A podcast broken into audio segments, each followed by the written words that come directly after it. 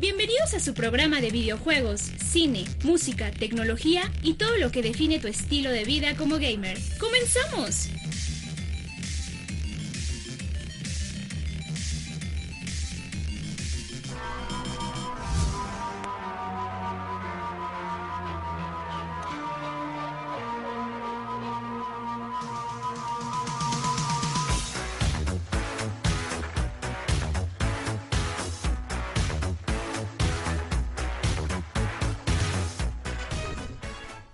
Están? Bienvenidos a Gamer Style Radio por Radio 13, otro programa lleno del estilo de vida de gamer que tenemos todos nosotros, videojuegos, monas chinas. ¿Qué estás haciendo? ¿Estás haciendo lenguaje de señas o cómo que? Es el traductor. Eh, es que es el traductor de Lolita Ayala para nuestra transmisión de Facebook Live. Qué bonito. Oye, no sería tan mala idea. Un día vamos a conseguir a alguien, un traductor de Yo señas. les Y dije. que venga a hacer un, un live junto con nosotros, ¿no? Estaría genial. Porque nosotros somos inclusivos, ¿no? Los videojuegos no discriminan raza, color, eh, sexualidad, lo que gusten. Solo a mancos se discrimina. Oh, Solo razón social. ya, empe- ya empezó No, la verdad, la verdad es que sí te creemos. Eh, oh. ya empezaron a pegar con el tema que vamos a tener al rato. Ay, feo que sean así. ¿eh? Oh, Pero bueno, Sí, sí. bienvenidos a su programa. Gracias por sintonizarnos. Ya saben, estamos en radio13.com.mx, en gamerstyle.com.mx slash radio. Estamos en TuneIn Radio, estamos en Spotify, estamos en iTunes, estamos en la luna. Hasta en las tortillas. Hasta en las tortillas. No Oye, digas tortillera. no digas o nos banean. tortillera porque nos va a sí, caer. es ¿Cuándo correcto, es Ustedes correcto. lo dijeron, yo no dije nada. Este, ya tenemos pláticas para que salgamos en una bioserie de la vida de Gamerstyle Radio. A ti te va a hacer un asiático. Porque inclusión. Y a mí un caucásico. Exacto. No, no, no te adornes. Un güero de ojos azules. Ajá, Chop será un vikingo. Con cuadros. Y a, y a- y a ti te va a ser el que hizo Totalmente. a, a Marte Duele. ¿Cómo se llama el negrito? Ándale. Pero pues Sí. así es la Qué inclusión. ¿no? triste conversación. Y pues vamos a comenzar con los temas sabrosos del día de hoy. Esperemos que nuestro Big Boss nos esté viendo y pueda subir el tweet. Porque vamos a hablar de la San Diego Comic Con, señores. Ah, el programa pasado pues hablamos un poquito porque no se había presentado todo. Estaban apenas pues la antesala, los grandes anuncios. Y pues precisamente ese sábado Marvel dice, otra vez me presento en la San Diego Comic Con, vamos a traer un poquito de sorpresas. Y llegaron los hermanos rusos y la primera sorpresa fue la Infinity Saga junto con Infinity War es la más vista de todos los tiempos, ¿no? Así es. Ahí se anunció que ya habían ganado el, el premio a la Adiós, película Avatar. más vista de todos los tiempos antes de la inflación, claro está, porque ya ven que Ah, otro. es lo mismo. En su tiempo todo salía más barato. De hecho. pero si lo inflas, eh, creo que si la inflas creo que gana lo que el viento se llevó. Ok. Ah, mira, a María sí, eso me agrada. Sí, de hecho. Entonces, este, ese fue el primer gran anuncio, o sea, ya por fin dejan atrás a Avatar y la película más mala del mundo. Pocahontas en el espacio. Pocahontas mix de, de pitufos con esteroides, con hormona del crecimiento. ¿no? Que realmente la única razón por la que fue taquillera en su tiempo fue por los efectos especiales. Que todo mundo nos dejamos llevar así de, oh, 3D. El 3D, ¿no? Creo Ajá. que fue la primera película, o de las primeras que metían el 3D. Creo que más bien fue de las que lo supo explotar mejor en aquella época. Lo retomó Y bien. Digo, al menos en ese apartado está bien, ya que el resto no sea como nada bueno, pues Creo que fue el cambio de los lentes, ¿no? Del azul y rojo al... Sí, del análogo ya a estos negros para 3D digital que De- de- usamos. ándale, de Blade, ¿no? Y aparte Exacto, también muchos se quejaban porque decían, no, es que porque este reestren- eh, eh, Avengers reestrenó tanto, pero pues también Avatar, yo recuerdo que la reestrenaban cada mes, ¿no? Y así de, y ahora, para que no te pierdas la tecnología 3D, Avatar Sí, reestrenada. Hasta en Canal 5, ¿se acuerdan? O sea, Sí, Sí. la de hecho, pasaron ¿en y 3D? no, No. en 3D. Ah, No, no, no, no, no, era Todavía no se acaban las Ah, teles, amigo. pero sí la pasaban a cada rato. Y pues esa fue la primera gran sorpresa, ¿no? O sea, yo creo que eh, no sé si bien merecido o mal merecido, cada persona tiene su propio punto. Incluso esta semana, si mal no recuerdo, el martes estrena ya la versión digital de Avengers. Por ahí sacaron a modo de marketing una escena borrada. Que está padre y que me hubiera gustado ver esa escena borrada, por ejemplo, en, en el reestreno que hicieron. Pero tampoco es tonto Marvel. Dice, no te la voy, necesito vender digital, te la, te la reestreno, ¿no? Ah, Te la reestreno, ¿no? ok. Again. Ok, Again, ¿no? ok. Y pues resulta de ese, de ese detalle, pues empezaron a decir cuál va a ser el futuro de, de Marvel, ¿no? O sea, empezaron a dar algunos anuncios. Y Chop, ¿cuál fue el anuncio que más te gustó? Espera, espera, para los que estamos en radio vamos a presentarnos también porque pues, ¿quién está? ¿No? Sí, ¿qué, diablo, ¿quién diablos Ah, está hablando no, el y día pues de es hoy? Luego me adelanté, disculpa. Buenos días. Es que ese fue el prólogo únicamente. El prólogo. Este. La de Doctor Strange. Ok. Yo creo que. A mí me gustó mucho la primera película de Doctor Strange. Entonces, quiero ver qué, qué nos trae en esta. Que incluso Multiverse, ¿no? la presentan como una película de terror. O sea, ellos dicen que va a ser una película de terror. Va a tener que ver con los multiversos. Obvio. Y lo va a acompañar la bruja escarlata. Que esa es la parte que me intriga un poquito más. Porque ¿A quién no, hermano? ¿A quién? es que, o sea, esa declaración de Scarlett Johansson de que la fase 4 va a ser Girl Power. Gear Power. Power. Agua. Está bien, creo que a pesar de que también hay grandes personajes femeninos en Marvel, se nota que comercialmente van a aprovechar ese tema. O sea, más allá de- del apoyo que está muy cool, sabemos que Marvel y Disney saben en qué tema pegar y pues ahorita van a aprovechar eso. ¿no? Así es. Es Alf, correcto. ¿cuál fue el anuncio favorito de tu película? Cuéntame. Hola, ¿cómo están? Buenos días. no, creo que. Bueno, sí, este. No, preferiría la otra de. Este. Se me fue, la, se me fue el avión. ¿Cuál- Disculpen ustedes. El Este, avión, ¿Quién sabe? el El avión. el avión, no. Hawkeye. La, la serie de Loki. Exacto, ya. Gracias. Ajá, sí, gracias, pero joven, gracias, dijo joven. película, joven. No, No, sé. no, no, no, no, o sea, de, de, de de los No, anuncios, sí, las creo de que Loki. Ajá, Loki y luego este Doctor Strange. Ok. Sí, O sea, a todos les llama Doctor Strange por este rollo de sí, y en un tercero pues sí, Hawkeye. Hawkeye. Hawkeye. Bienvenido. Hawkeye. Suicide del Group, ¿cómo estás? Bien, gracias, buenos días. ¿Cuál es tu anuncio? Yo me quedo con Thor y con Doctor Strange igual. Van Thunder, ¿eh? Este, pues es que oye Natalie Portman es Genial. Sí, pero fue fue la mamá de Luke y Leia, fue la esposa de John F. Kennedy. ahora La abandonaron en un Walmart. La abandonaron en un Walmart con una plantita. Exacto. Entonces, a, a mí, a mí a mí sí me gusta Fue, por fue eso. una asesina de niña. ¿no? Fue una escena de niñas, ¿cierto? En Leon the Professional. Entonces, este. Pues sí, ¿no? Me, me, me- me agrada mucho por eso. Y Doctor Strange por lo mismo. Este. Va a ser una película de terror, mie- miedo, este. No sé, por ahí. Y lo de Wanda y Vision, ¿no? Porque va a estar conectado. Primero se va a estrenar Wanda. Y después, este. WandaVision. Este. Doctor Strange. Entonces. Yo creo que va a ser un must watch de, de ambas, ¿no? Igual y te la venden. Si quieres entender Doctor Strange, así como es Disney, tienes que ver Wanda y a contratar su servicio, ¿no? Bueno, vas a tener Exacto. que ver todo en esta vida. Sí, oigan, pero aquí con esta película de Thor nos demuestra que cae más rápido un hablador que un cojo, ¿no? eh, es correcto. Porque yo recuerdo hace poco, bueno, no tampoco dos años tal vez, que Natalie Portman hizo una declaración de no me gustó este rollo, no quiero estar en películas de este estilo, guacalito, y de repente yo creo que le han de haber llegado así de, Así de cállese, niña. aquí están, ¿cuántos billetes quieres? No, no. ¿Quién ¿Cuántos llegó? Chris Hemsworth a decirle. o- Ah, No, espérate. Aguanta. es que es el pues, que llegó eh. con el maletín, amigo. Órale, familia. Ah, De hombres perdón. de negro, ¿no? Ajá. No, yo creo que más bien es que antes todavía no era Disney.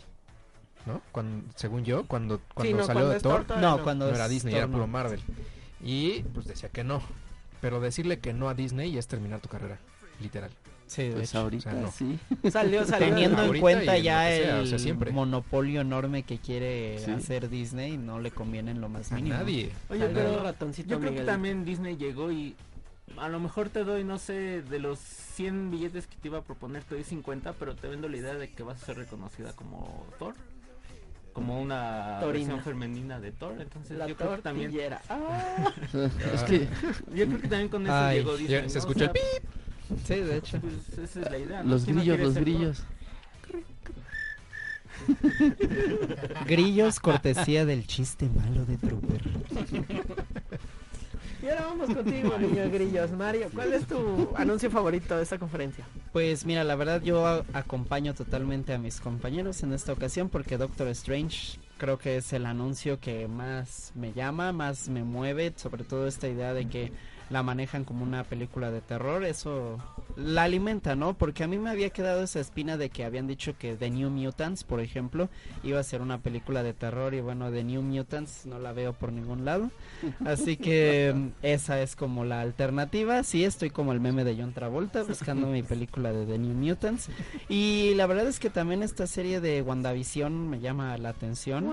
Creo que ahí sí supieron manejar bien al personaje. No creo que te dé para una película completa, pero para una serie como así de mini aventuras, eh, misiones random, se presta bastante bien el personaje. Pues bueno, yo voy a ser el único y detergente. Eso, échalo. Porque te gustó la de la viuda negra, No, aunque no hay, tenga hay- sentido. hay- hay cuatro anuncios que me agradaron bastante. Uno es eh, Shang-Chi and the Lane of Ten Rings. Guacala. Porque ni siquiera... Perdón, perdón. Continúa, continúa, O disculpa. sea, estás, estás insultando a mi pasado chino. Ahí lo dije en alto, dice. Lo dije o lo pensé. Perdón. Sí. Este, creo que es una película que tiene cosas muy interesantes. Es lo que quisieron tal vez en algún momento haber hecho con Iron Fist, pero ya con un personaje más abiertamente, pues, asiático va a ser mucho más padre. Va a tener directores incluso que han llevado grandes producciones de artes marciales y todo esto en China. Y sobre todo, por lo que leímos, nos va a traer un mandarín que sí es un mandarín y eso se agradece bastante, ¿no? Al verdadero. Al verdadero mandarín, al de los 10 anillos, señores. Al de los 10 anillos. La siguiente es The, No.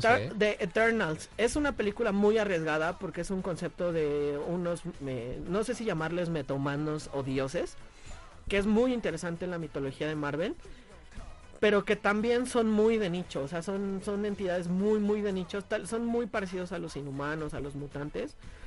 Pero lo que tiene atrás de la parte de los eh, del cast es muy interesante, ¿no? Tiene un cast que te va a vender por sí solo. Tienes a Angelina Jolie, tienes a, Salma- Salmita a-. Salmita, que ahí viene el primer cambio que no va a pegar tanto en polémica porque pues no los conocen, ¿no? O sea, el personaje que hace Salma en los cómics es eh, el papá de todos los Eternals y ahora va a ser la mamá de todos los Eternals, ¿no?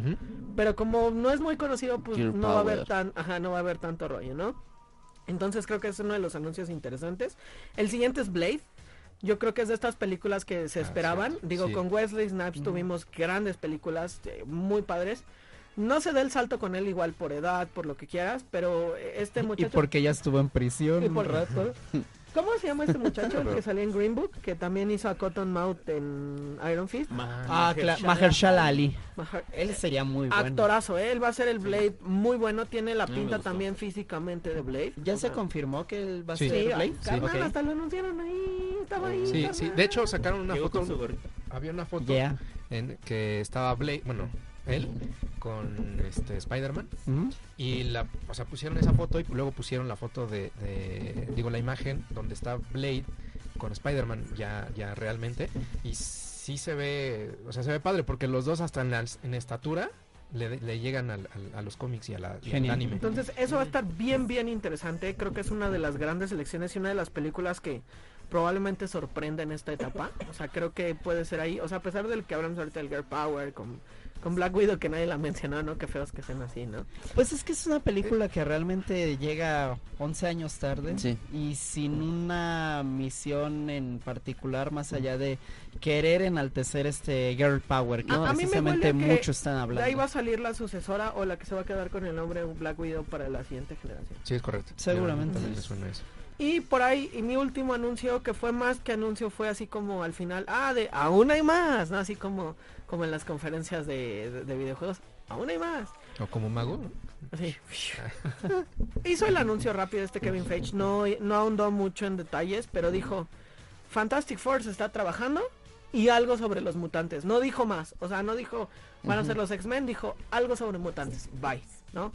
Fantastic Four creo que era algo que se esperaba, era como Sí. el, el disparo a Ya lo voces. llevaban anunciando. No, pues más lo esperaba, Y ¿eh? por ahí se puso es- este John Krasinski que sale en The Office y en varias películas creo que de Prime y de Netflix Ajá. junto con su esposa Emily Blunt que quieren que ellos sean este Mr. Fantastic y Sue Storm, o sea ellos ya. Y lo más seguro es que conociendo a Disney sí, O sea, ya incluso ya los estén negociando. Y ver quién es la mole y quién es antorcha humana. ¿no? Porque con la mole no han hecho un buen trabajo. ¿no? O sea, pero yo creo que ya El con escudo, señor. El escudo fue la mole la- en 2005 cuando fue Jessica Alba y es la mejor mole que ha habido No, en cine. salga así. no. bueno, Eh, a del ver, a cine, ver, sí, de lo sí, que sí. sea. Oye, y al menos no tendremos una antorcha humana tostada. O quiero pensar. Ay, qué feos modos, Va a ser Shiny también. Va a ser. Shiny. Y con los X-Men, bueno, con los mutantes, yo creo que van a empezar a insertar ya el, el como el término mutante. O sea, yo creo que ya en esta en esta sa- en esta fase vamos a empezar a escuchar mutante, mutante, mutante. Incluso no Sí. dudaría que cambiaran el de niños milagro como llamaron a Wanda y a, a su hermano Pietro y ahora los llamen ya como tal mutantes. Mejorados, ¿No? ¿Cómo? Sí. Niña- Lo- no, los llamaban milagros. Ajá. ¿Milagros? Sí, niños milagros. No, Y, que incluso por como pienso, o sea, por como se, se está viendo el rollo, si Wanda y, y- y su hermano obtuvieron poderes de la gema del infinito y Capitana Marvel también, hagan el efecto que digan, ah, también las gemas, eh, el efecto de Thanos causó en algunas personas el Ah, nacimiento sí. de esta gen. Sí. Y, y, bueno, es que también a lo mejor tú recuerdas la parte de, de el Agents of Shield, que eran los inhumanos. Los inhumanos. Entonces, pero ellos nunca fueron inhumanos, nunca No. lo pusieron Mm. como inhumanos, siempre fue como, como un milagro. Y técnicamente también los inhumanos eh, Los digo, son tendrían como que poner- pero a la vez no, siempre han sido... No. de inhumanos en la serie. Sí. Y no, no, no, a ellos. Sí, sí les decían inhumanos. Porque No recuerdo, cuando em- empezaron a hacerlo de inhumanos y luego anunciaron la película que iba a ser de Inhuman, Ujú. que al final fue serie, fue un- creo que Sí, ni- eso sí, ni eso los sí, no. papás de los actores lo vieron. Entonces, este, iba por ahí, pero sí, yo me acuerdo que se le ¿Sí? decían inhumanos. O sea, al final eh, lo que lo que pasa es vemos vamos a ver cómo ya empieza a insertar ahora sí a los mutantes, o sea, yo creo que los mutantes son parte esencial y por eso Disney los estuvo buscando y no los van a meter así como muy forzados, o sea, yo creo que tienen esta, esta estas películas o estas fases para irlos metiendo poco a poco y me atrevo a decir que van a ser como esta es fase 4, las 5 van a ser van a cerrar con ellos. Yo creo Yo- que ahí entra la parte de la de What If, que va a ser lo de las historias Alternas. Alternas. Ajá. que ya por ahí salió algo de Marvel Zombies, que los mostraron.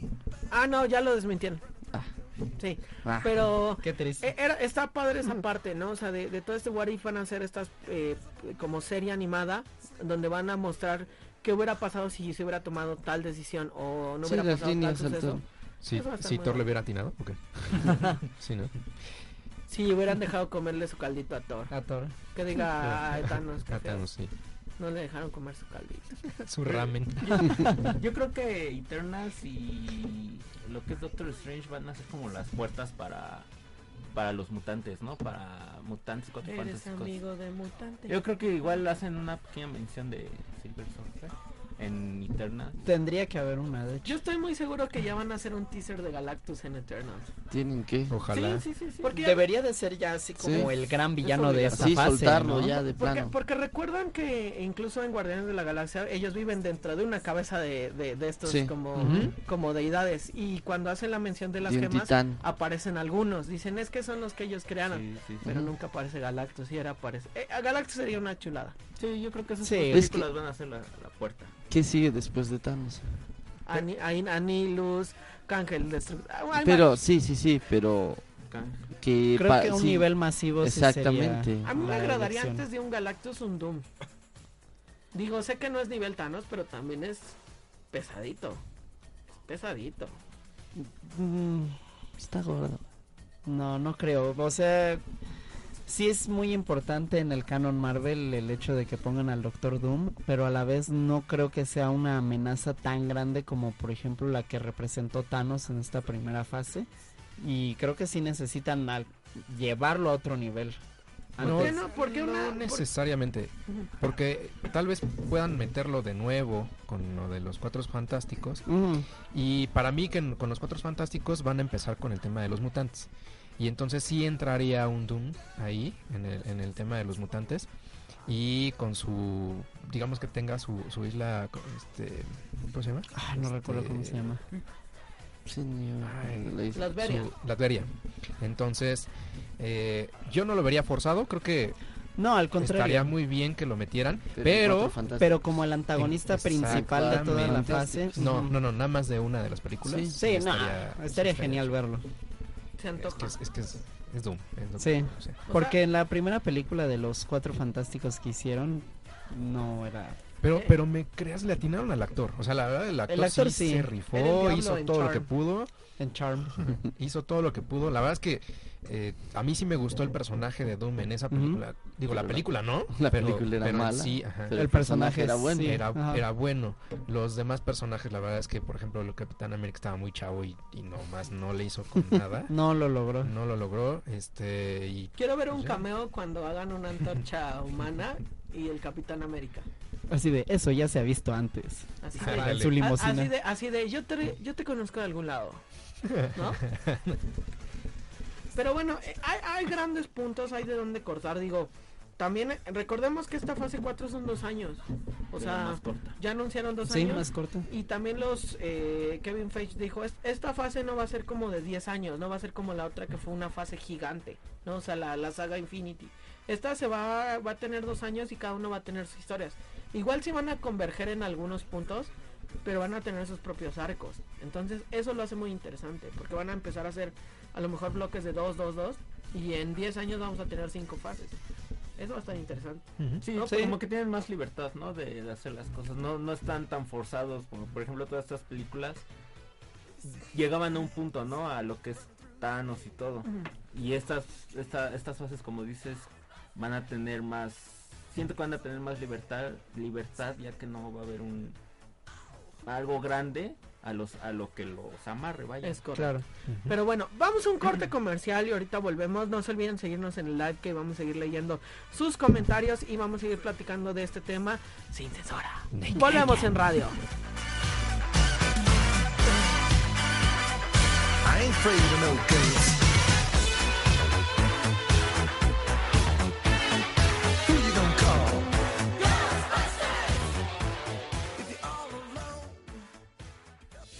No se vayan, vamos a una pausa comercial. Estamos en Gamer Style Radio, solo por Radio 13, 1290 AM. Ya estamos de regreso en Gamer Style Radio, solo por Radio 13, 1290 AM.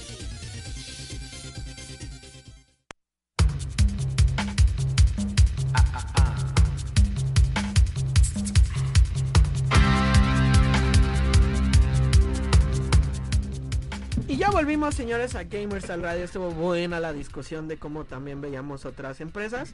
El buen Belicoseto manda saludos a la cabina, por favor. Belicoset, usted sabe que lo amo. Ah. Y agradezco que nos acompañe cada sábado.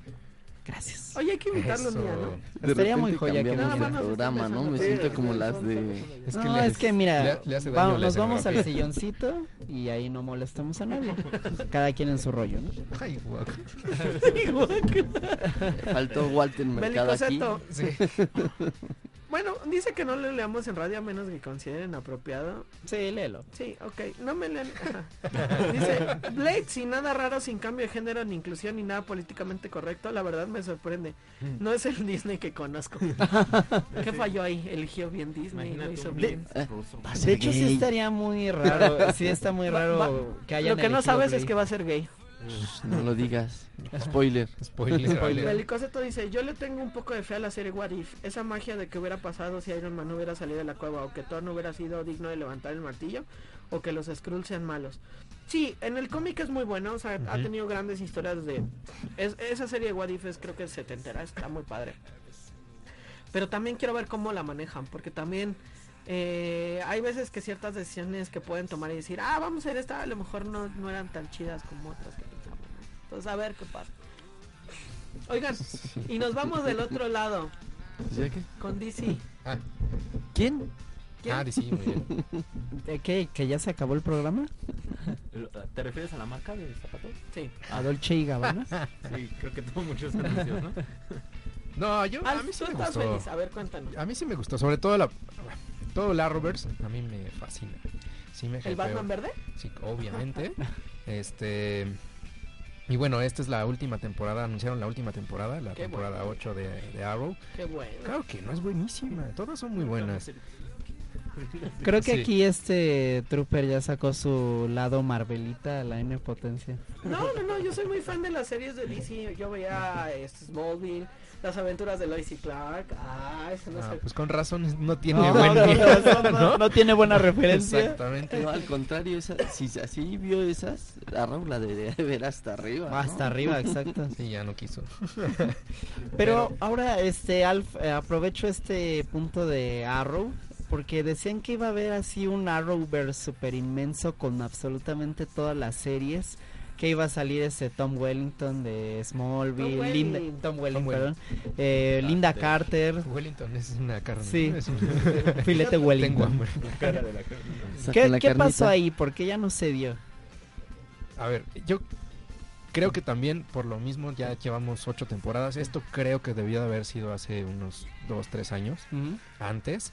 Este y se les escapó el- ese, ese tiempo, ese momento se les escapó. Entonces, creo ya que van a tener que, si lo meten, lo meten muy forzado. A mi forma de ver, estaría muy forzado. No me importaría, sinceramente estaría padre, pero sí estaría forzado. Entonces, eh, se les fue el momento y van a tener que como que reafirmar ese, ese, ese momento otra vez para meterlo. Esperemos que lo metan. Yo como fan creo que sí estaría padre que lo metieran. Muy bien. Pero este el momento exacto creo que fue hace un par de años donde donde estaban metiendo ya eh, todo est- no sé si recuerdan que de Arrow salieron este bueno estaban eh, los eh, bueno que se separaron hicieron una como tipo Suicide Squad este donde estaba el señor Doctor el señor Frío estaban así Las varios leyendas del mañana. Ándale. Legends of Tomorrow. Entonces, este ahí es donde debieron de haberlos puesto porque realmente ellos estaban viajando en el tiempo. Entonces, en ese viaje en el tiempo debieron de clavarlos ahí, estaba perfecto, pero eh, se Lo desaprovecharon. Se rumoreaba a Tom Welling como Llorel, ¿no? De su... Primero dijeron que Llorel y luego también decían que como Superman de una especie como de otro Superman que sobrevivió. Ya ves, porque supone que Smallville en ese universo fue destruido. Bueno, Sí. digamos que en ese en, en esa saga dijeron que ese multiverso había sido destruido. ¿no? Entonces querían ponerlo como Superman. Lo único que sí supe es que este muchacho Brandon Routh va a ser un Superman, muy En al estilo serie. de Kingdom Come. Ese sí fue el único confirmado es, dentro que de es el de la S tipo como muy muy así. Ajá, de Superman regresa. Esa and- No, no, no, de Superman No, sí, Kingdom sí. Come. No, él, bueno, Brandon Routh salió en Superman, Superman regresa. Eso es Pero lo va que estoy diciendo. la- el la personaje S de Kingdom de Come. Kingdom. Ajá. Ah, sí. Pues sí, eso sí, eh, está, está interesante, está padre. En uno, no sé si recuerdan en uno de los, del, del tema del, del Flash, eh, cuando estaban destruyendo los, los multiversos, justamente hay una, hay una parte donde, donde se ve que se que explota y tú dices, ay, ¿a poco sí era el de, el? Y justo ya lo confirmaron, ¿no? Que sí era. Entonces, dejando, dejando de lado ese, ese tema, mm, a mí me también me llamó mucho la atención el tema de John Justice. La verdad es que este, mucho, mucha gente creció con, con John Justice, con la serie, y ahorita creo que sí va a ser un boom, parece. También están rescatando mucho esa parte de como cada uno tiene su propia red de streaming, pues están ahorita rescatando sus series, ¿no? O sea, Young Justice junto con Teen Titans eh, eh, están siendo, eh, digamos, recuperadas, ¿no? También por ahí estaba el rumor de que querían recuperar eh, la parte de las caricaturas clásicas, o sea, an- anunciaron, digo, el remake de Batman Beyond, eh, el DVD y No, no remake, relanzamiento. de lanzamiento y Relanzamiento. que querían también seguir sobre esa serie. Por ahí dijeron que también querían seguir con la serie de mm, la Liga de la Justicia. O sea, lo que me agrada de DC es que escuchas buenos rumores que dicen, oye, si hicieran eso podría empezar a funcionar o podría ser como algo bueno.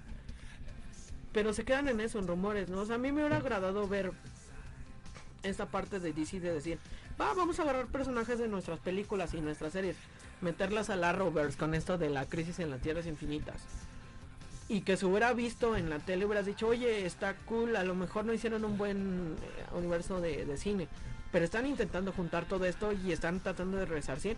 puede ser un movimiento muy interesante que los pusiera al menos ya como algo bueno. Pero, a ver, entendamos también esta parte. O sea, a DC le está yendo muy bien. Le, le- sí, le está yendo muy bien con sus series. Sí. tanto animadas como, como Live action. live action. No así a Marvel. A Marvel le está yendo muy bien en películas. No metas películas, continúate con tus series, continúate con, a lo mejor con, con películas animadas le está yendo Como mucho mejor. Sí. Y que también anunciaron este esta adaptación de Superman Red Son. Ah, que a bueno, mí me eso, eso también está, está muy bien. Y, Y, la y- serie de Harley Quinn única y diferente. exacto, esa, esa va a estar muy buena. Que esa se ve sí- muy bien. Esa sí 18 creo Sí. que va a pegar bastante, esa. Y que dijeron que va a ser para adultos, entonces también es. esa... Pero, eso pero no descalifiques tan rápido la del Joker. La nueva que va a salir. La Ah, va a estar Bueno, es que esas ya son palabras mayores. es- esa- Bueno, sí. esa- Que estaban diciendo en, en la parte de... ¿en, en qué festival? ¿En el de En Toronto. Que dicen que hasta ahora ha sido una de las mejores actuaciones de Joaquín Phoenix. Y, aquí Y de que este- lo veamos para el Oscar ya muy asegurado. No, porque bueno. bueno, la película del Joker va, es, eh, selección oficial del Festival de Toronto. Guau. Entonces, eso ya dice qué nivel va a estar. ¿no? No, creo que va, más bien va a estar en septiembre en Venecia, pero no estoy seguro del dato.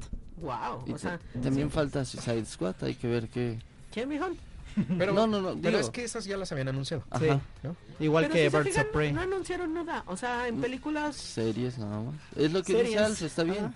O sea, si saben que no les está yendo bien en películas, dedícate a las series, ahí Pero hubiera está estado todo. padre saber qué onda con Batman. O sea, con ¿Para el Batman ¿En que. serio? El, ba- oye, el Batman que brilla. ¿En serio? ¿En serio? ¿Querías Ajá. algo más?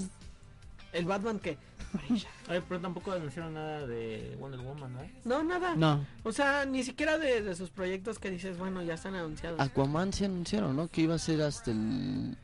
los- después de... creo que 2020. No, pues ya mejor si quieren no saquen nada. Pues es que... Bueno, también está bien, o sea, no es como necesario de estar saturando de películas a cada momento. Yo quiero como Marvel. Oigan, sí. Cada mes quieres ir al cine. Hablando Ajá. de ese tema, Marvel en dos años se va a saturar de películas y series a lo bruto. Sí, ¿Y qué vas a bestia. hacer? sí. vas a ir a verlo. Porque, Claro. porque Disney. Pero si se fijan, a su vez también dejó muy solito al, a la parte de Lucasfilm, ¿no? Porque ellos ya dijeron que nada más la película de Star Wars, la serie del Mandaloriano y para de contar. Yo creo que lo van a meter para el, El de 23. el de 23. Es que falta de 23. Porque también ahí van a decir cosas de la fase 4. A lo mejor la- Sí. ahí siento que van a decir algo de del mutantes y de cuatro fantásticos. A lo mejor fechas o hasta actores. ¿Y cuándo el crossover con la Liga de la Justicia? Ah, Yo creo que en algún- alma, alma. Este hombre, sí se fumó algo ahorita. ¿Qué, sí, No, ¿qué- qué nuestro, produ- productor inhaló algo que encontró en el estacionamiento y se está volando. Yo creo que en algún momento si DC le va para el perro. No, porque tiene Time Warner, entonces también Time Warner tiene dinero. Más bien Time Warner tiene DC. Sí, es correcto. Sí. Pero bueno, creo que a- al menos a mí me emocionan mucho estos eh, lanzamientos animados de, de DC. Pintan muy bien ¿Ya esta viste serie. Batman Hush? No. Vela. Este, esta serie de Harley Quinn a mí la verdad me, me tiene cierto hype y en parte porque la actriz que hace de Penny en The Big Bang Theory va a ser la voz de Harley Quinn y eso me, me llama. Y también ya me alimentó mucha curiosidad de esta película de Birds of Prey que también es la que va a estelarizar Correcto. Margot Robbie como Harley Quinn. Es correcto. sé nada. No, solamente así literal dijeron si fracasa hasta aquí le paramos. Ya, De fue lo único que. De Harley Quinn. O sea, tú quieres ser único y detergente. Yo voy a ser único y detergente, voy a comer Nutella y me voy a pintar el cabello de azul con rojo. Y, y tom- Ok. y tomas, to- ¿cómo dicen? Tomas libros mientras ves café. Bien, mientras veo café. Y, y a todo esto, ¿cuál va a ser el futuro de DC? ¿Cómo lo ven?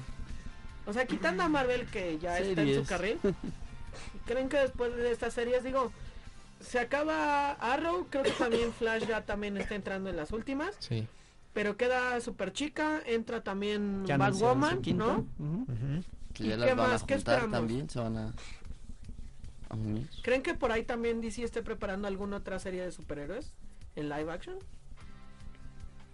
Mm, no sabré decirte. Yo. Híjole, quién sabe. Digo, por ahí está también la de, digo, nadie ha hablado de ella, pero está la de Titans. ¿Qué creen? Que no está mala. No, no y aparte pegó bastante bien. Si, Sí, si estuvieran sí, viendo pegó. nuestra... El Fog Batman. Si estuvieran viendo nuestra transmisión hubieran visto la cara de Chop de... ¿Really? ¿Ya la viste, Chap? No, no le Ay, he puedes Pero es que de, de entrada no me llamó. De entrada no me llamó. Vela. Para que juzgues bien, Sí, sí, vela. sí, la voy a ver. sí. La verdad es que no es, o sea, sí está buena. Digo, la- independientemente de Pero ¿por qué lo las dudas? decisiones que hayan ¿Por qué tenido. tartamudeas? Porque sí, de inicio no, no te llama de mucha crítica, este, mala crítica de que, ay, es que porque cambiaron a, a los En actores, todos porque no lados se están parecen, cambiando. Sí, claro. ¿no? Pero. Ajá, exactamente. Pero está buena. No hablemos de la sirenita. Ok, la voy a ver. Sí, véanla, o sea, no, no, no es tan mala ya que la ves, incluso también justifican un poco esta parte de la sirenita Shiny Starfire. Pero tampoco esperes lo, lo máximo, o sea, es, vete con reservas. Y puede funcionar como otro bastión de estas series de DC. Digo, más en, en streaming que en tele abierta como han sido estas series. Pero pues a ver qué pasa, digo, también ellos tienen chance de jugar todo. También todavía en el cine tienen pocas esperanzas por ahí, digo. Creo que por ahí retomaron a este chico Ezra Miller que al final sí lo van a firmar para hacer la película de Flash. Eh, queda Batman, queda Joker. ¿Por qué más salud. Batman? Yo Porque creo que Batman con Joker van a, van a Sí, despegar yo- un poco. De hecho. Yo es lo que espero. El Nada más, Joker. ahori- ahorita lo que me tiene DC es la película del Joker. Sí. Ya, ya estoy esperando a que me digan ya va a salir. Bueno, a mí Wonder Woman. El Joker. El Se estrena en Pero- octubre, ¿no? Pero Así por es, Wonder octubre. Woman o por... ¿no? Porque No, porque fue Por bueno. las dos cosas. Sí, es película buena. ¿eh? Sí, estuvo buena, Wonder estuvo buena. Woman es como haber visto Capitán América el primer Vengador. Digo, hasta se parecen en la historia. Yo no la he visto. Está buena. Está buena. La, no, la de Capitán. ¿Y Aquaman Thor? Mujer Maravilla no, No, la la he visto. pasan el 5. Fíjate, la Aquaman Sí. también estuvo buena. Aquaman estuvo buena, pero sí se me hizo muy toresca la película. Ay, Aquaman se me hace como Black Panther. No, se me hace más como un Thor, como dice Chop. Ándale. Es sí, así toda la Thor. comedia Ah, que le ¿eso te referías con Toresca? Pues, Ah, ok. Dime que no. No entendí. Pintoresca. Ah, Ay, ay, ay. Anda, pero bien. Sí, conmigo. Anda desatado. pero bueno, en lo que nos desatamos un poquito, vamos a un corte comercial y hablaremos mientras en el Facebook Live. No se despeguen porque vamos a seguir con los lanzamientos que nos gustaron de la San Diego Comic Con, ahora sí en general. Y corre al señor frío, ¿no? Y ahorita corremos al señor Frío. Volvemos, señores. Se metió crudísimo.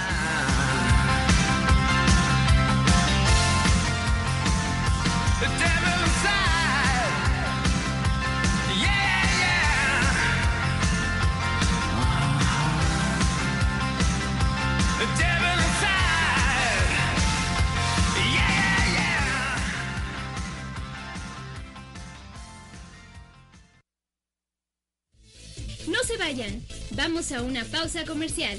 Estamos en Gamer Style Radio, solo por Radio 13, 1290 AM. Ya estamos de regreso en Gamer Style Radio, solo por Radio 13, 1290 AM.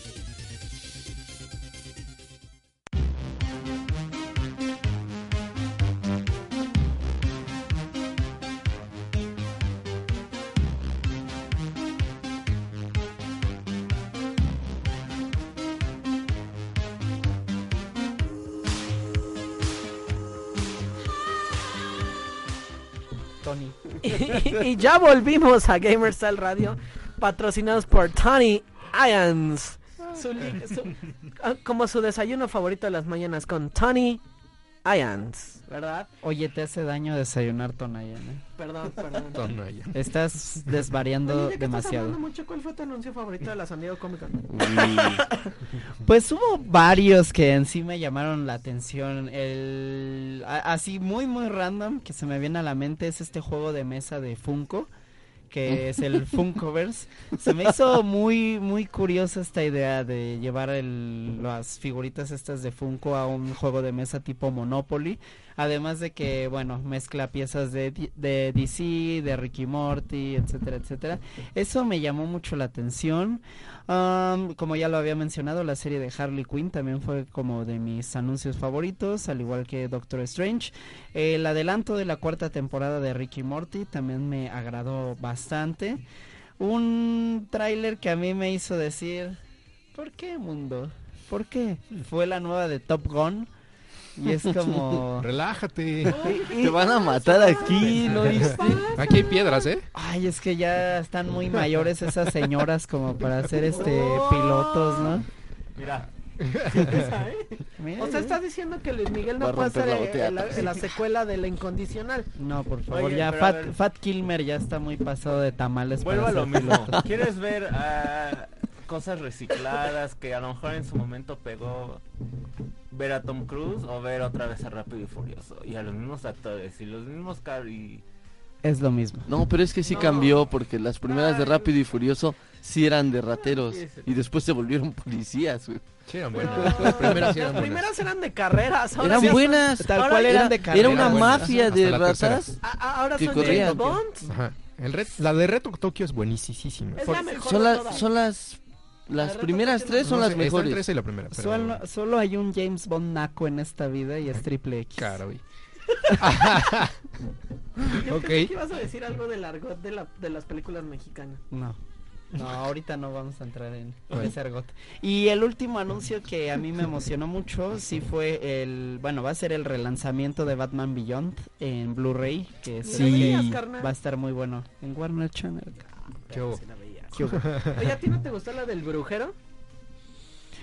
Es que mira, como para empezar, nunca he seguido ni los juegos ni los libros, pues es como difícil para mí sentir algo de hype. Se ve bien, definitivamente Superman eh, como este el personaje Cabello del blanco. brujero se ve que da el ancho del personaje, insisto, desconozco más de esta mitología, pero sí la vería. Tú sí has jugado Witcher, ¿no? Sí, ¿Te gustó el brujero? sí, El brujero. sí, sí, sí, sí la vería. Sí, sí, la o sea, vería, es un realmente se ve incluso con una gran producción, o sea, ellos mismos dijeron, tal vez no sea lo mismo que el juego, se va a ir más hacia los libros. De hecho dijeron eso. Porque también sí hay como ciertas diferencias y también evitas ese hype de, es que no se parece a lo que yo jugué en el juego. Pero- sí, pero también vas a caer, siempre va a caer, todos esos que se, es- entre libros y, y videojuegos, siempre va a caer en eso de, ay, ahora no se Sí. parece al, ju- al libro, sí, o- siempre. ¿no? O Y ahí van a decir, es que se parecía al juego. Ajá, Exacto. en esto se parece al juego, no, en esto se, o sea, vaya, siempre va a haber eso, pero creo que yo esperaría una buena película. Oigan, ¿y por qué nadie aquí se emocionó? Digo, yo sé que aquí mi amigo es fan de, de Star Trek. Ah, No, Ah, Picard. ¿No, te, claro. no Sí. te emocionaste con ver a Picard otra vez siendo este Patrick Ah, Stewart. Patrick Stewart. Sí, Capitán. fíjate, me, me latió ver otra vez a- a- al señor Stewart. al profesor X? Eh, a- al ¿A profesor Charles? X parado. Oigan, pero na- nadie habla de esta de este multiverso enorme que anunciaron la película de Rick Grimes de, de Walking Dead. Ay, no, ya párenle. Tres Ah. películas más, ¿no? Eh, esperen, vamos a hablar de The Walking. Dead para ¿Temporadas saber si me tomo mi siesta de una vez. ¿Eran tres temporadas Oye, o tres películas No, las películas, de, no, no, no, no. Anunciaron no. una. de, de Walking Mira, Dead? Mira, a la saga de Walking Dead le están haciendo así, mira. O sea, ya el cómic ya acabó, o sea, ya, ya el, el, el- creador del cómic dijo, ya está ahí Kirkman, dijo, ya, ya vamos a descansar el cómic. Hasta el cómic, digo, después del, de, perdón la palabra, el cagadero que hicieron este, en el cómic tratando de combinarlo con la serie, cerró bien el cómic, me agrada bastante y hasta ahí. Pero ahora van a decir, no, ya vamos a acabar la serie, todavía no acabamos la serie, pero ¿qué creen? ¡Tenemos película!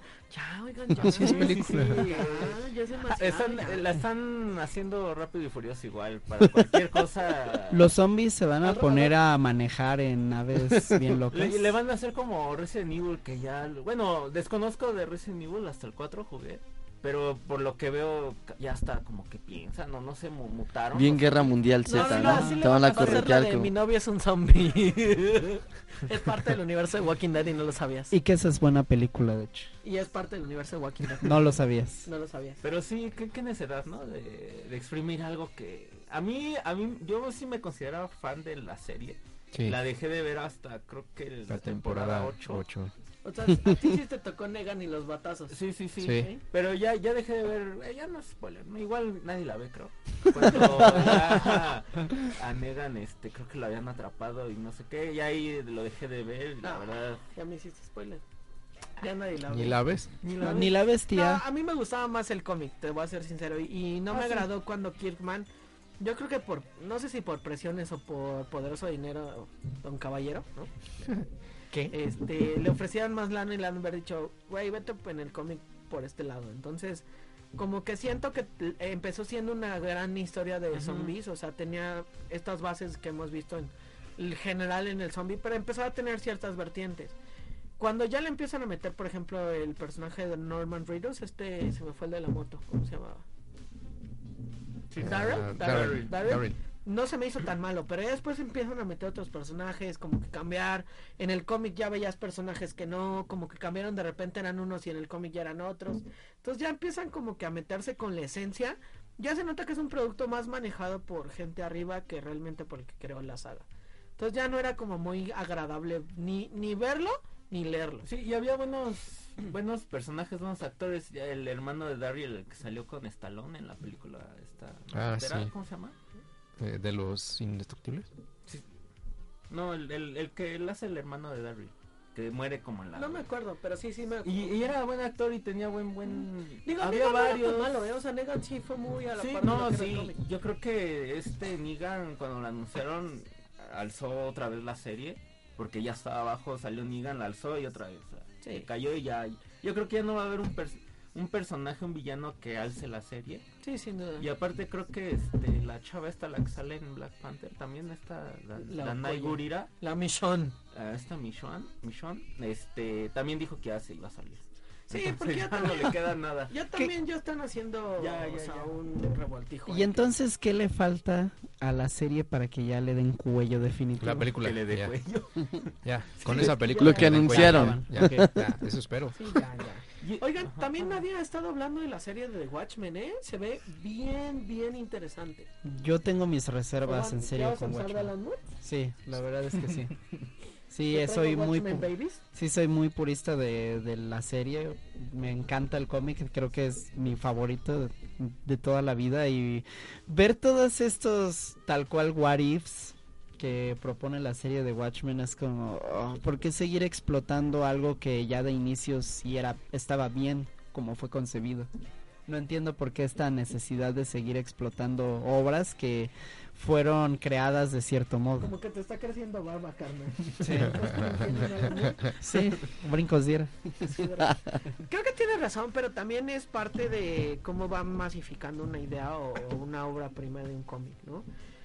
Lo vimos con 300, o sea, 300 el cómic es una joya, la película a mí no se me hizo tan mala, o sea, realmente No, de la hecho no primera es parte mala. es muy buena, ya la segunda es forzada, no es, eh, pero no, tiene estos detalles interesantes. Y lo mismo pasa con Watchmen, tuvo una, eh, digamos, una película que es lo más apegado que he visto de un cómic a una película, o sea, digo, De con hecho, sí. ciertos cambios, pero lo más apegado.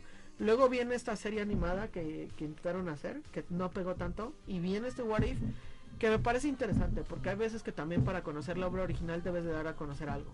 Es que mira, Para eh, las personas que no conocen. eh, eso lo intentaron hacer en el cómic también con esta serie que sacaron de Before Watchmen y algunas historias, eh, si bien daban al clavo, la mayoría eran desafortunadas y era por lo mismo de que estás forzando algo que ya fue concebido de cierta manera.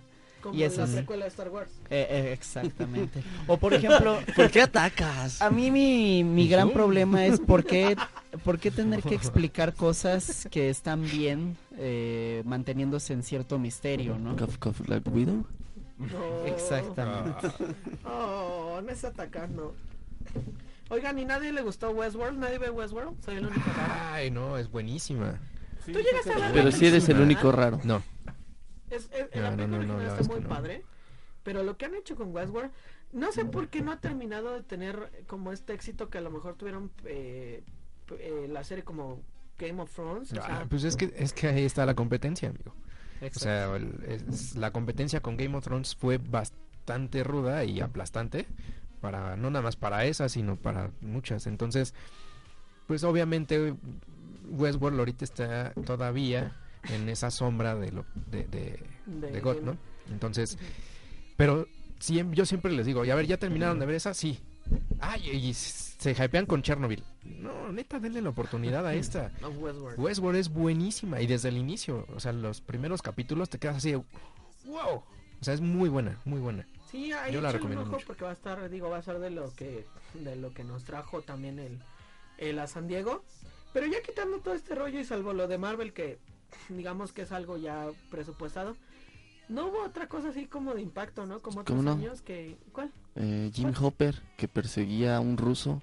Y ahora él va a ser un ruso con el mismo nombre. Ah, sí.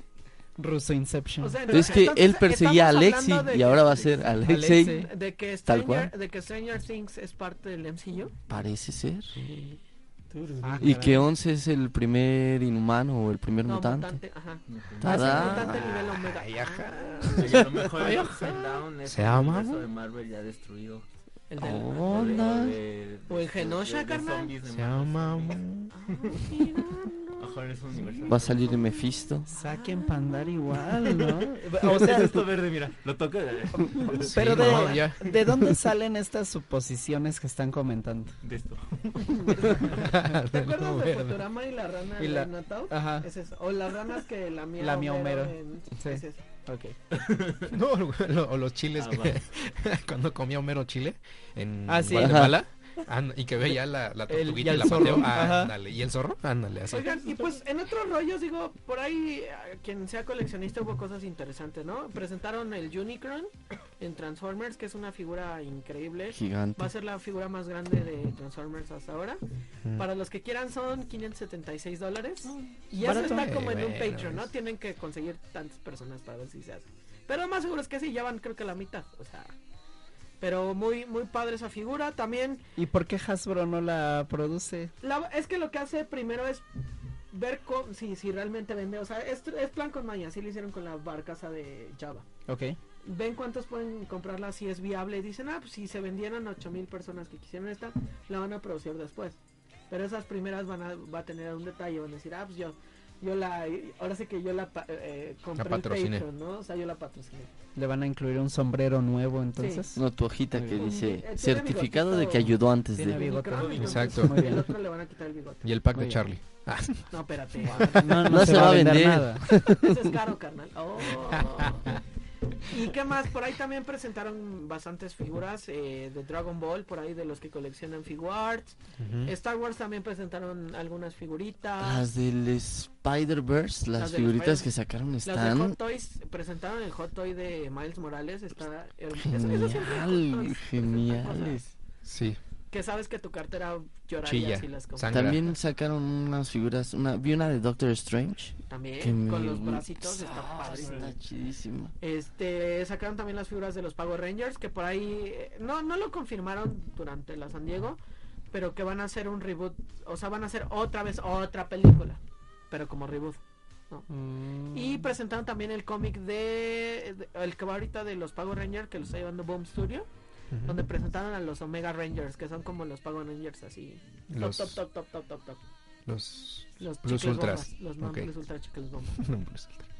Entonces, ah, hablando de Non Plus Ultra, presentaron la temporada 4 de eh, My Hero. Academia para los que Mm. lo ven. Es correcto. Que ya estaba más cantada, ¿no? Era como de... ay. Pues más bien ya lo esperábamos. eh, de- güey, ya Y presentaron el tráiler también para los que... Hablando de drogas, ¿no? Porque presentaron el tráiler de Evangelion. Ah, sí, ¿Sabes? al fin, después de Hasta, 400, hasta mira. Sí, hasta se lo... de- ¡Sí! cua- 400 años después sale ya el primer teaser trailer de lo que va a ser la cuarta película de estos reveals de que para el Evangelion, 2020. que supuestamente para el 2020 va a salir. Digo, de entrada a mí los reveals tampoco me gustaron porque entramos a lo mismo de la serie de Watchmen, de que es explotar a ni lo Ay, hijo, ya vete a lamer rocas otra vez. Pero digo, ya es este al menos emocionante que den señales de vida ¿Sí de esta cuarta película. robot o no te vas a subir al Sí, robot? sí me subo al robot. Ah, mira. Sí, o sea, y, y quitando eso, o sea, de todas estas noticias, no vi otra noticia boom. O sea, como que sí me faltaron noticias boom en esta San Diego, ¿no? Yo sí esperaba algo de Star Wars. O sea, realmente, o sea, yo sé que se están guardando todo para su convención, la de 23. Sí, pero. Pero yo sí esperaba incluso como alguna otra revelación. Digo, lo que le hicieron mucho hype durante la San Diego fue al- a los Sea Troopers, ¿no? O sea, fueron como parte del bastión, o sea, era el de Lego, las figuras, una sala de armadura de los Sea Troopers, entonces, a una de dos, o eso quiere decir que van a ser personajes importantes, o van a ser el nuevo Boba Fett, ¿no? Cualquiera de, de las dos. ¿Qué será? ¿Qué será? ¿no? Entonces, habría que ver cómo cierran en ese sentido. En videojuegos tampoco no mencionaron mucho, ahora sí estuvo. No, Yo sí realmente. esperaba algo por ahí, algún lanzamiento de alguien, pero Pues solamente hicieron este anuncio del primer paquete de DLC que va a tener Marvel Ultimate Alliance 3 y ya. y a Kojima siendo detenido con su fetito ingeniero, ¿no? Ah, eso fue una noticia muy cotorra. que fue lo único que presentó ¿no? la, la portada de los Sí. Sí. y ya, ¿no? Pero eso lo hizo en redes sociales, ¿no? ¿O lo Sí, pero no, o sea, fue a la, a la convención a Mm. presentar. Hay un boot ahí, se sentó ahí, así, Con el fetito ingeniero. Tenía más gente el con su fetito de ingeniero Guillermo del de Toro. El de sí. Guillermo del Toro que llevaron como las estatuillas de los monstruos que ha creado. Que es la misma que tiene en Guadalajara, ¿no? No, No. es parte de, lo, No sé si de la nueva película que está produciendo de que se llama Things to Tell in the Dark. Netflix. Correcto. No, sí va a salir en cine. Ah, siempre sí. Sí, Sí, ya. pero van a salir al par, ¿no? No, sale en cine primero. Que sale en cine, terco. Pero ah, No, es como Death Stranding que va a salir en DVD y Blu-ray y luego dicen que va a salir un juego. No sabemos qué onda. Oye, pero lo que me intriga es que sale el libro, porque yo soy fan del libro de Death Stranding. ¿O que no sabías que salió el libro antes, güey? Es novela. La, la novela de Death Stranding. A ver. Pero bueno, pues vámonos a un corte comercial y ahorita seguimos en el Facebook Live. Vamos a leer sus comentarios, sus quejas, sus dudas, sus sugerencias. Y ahora sí llegamos con nuestro tema principal después del corte. Los videojuegos, ¿son para jugar o son para competir? Volvemos.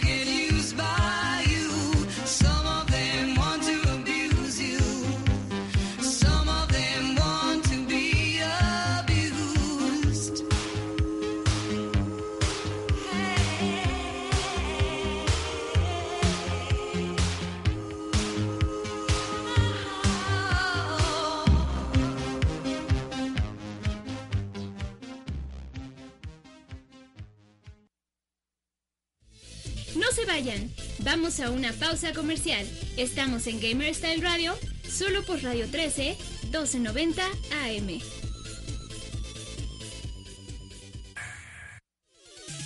Ya estamos de regreso en Gamer Style Radio, solo por Radio 13, 1290 AM.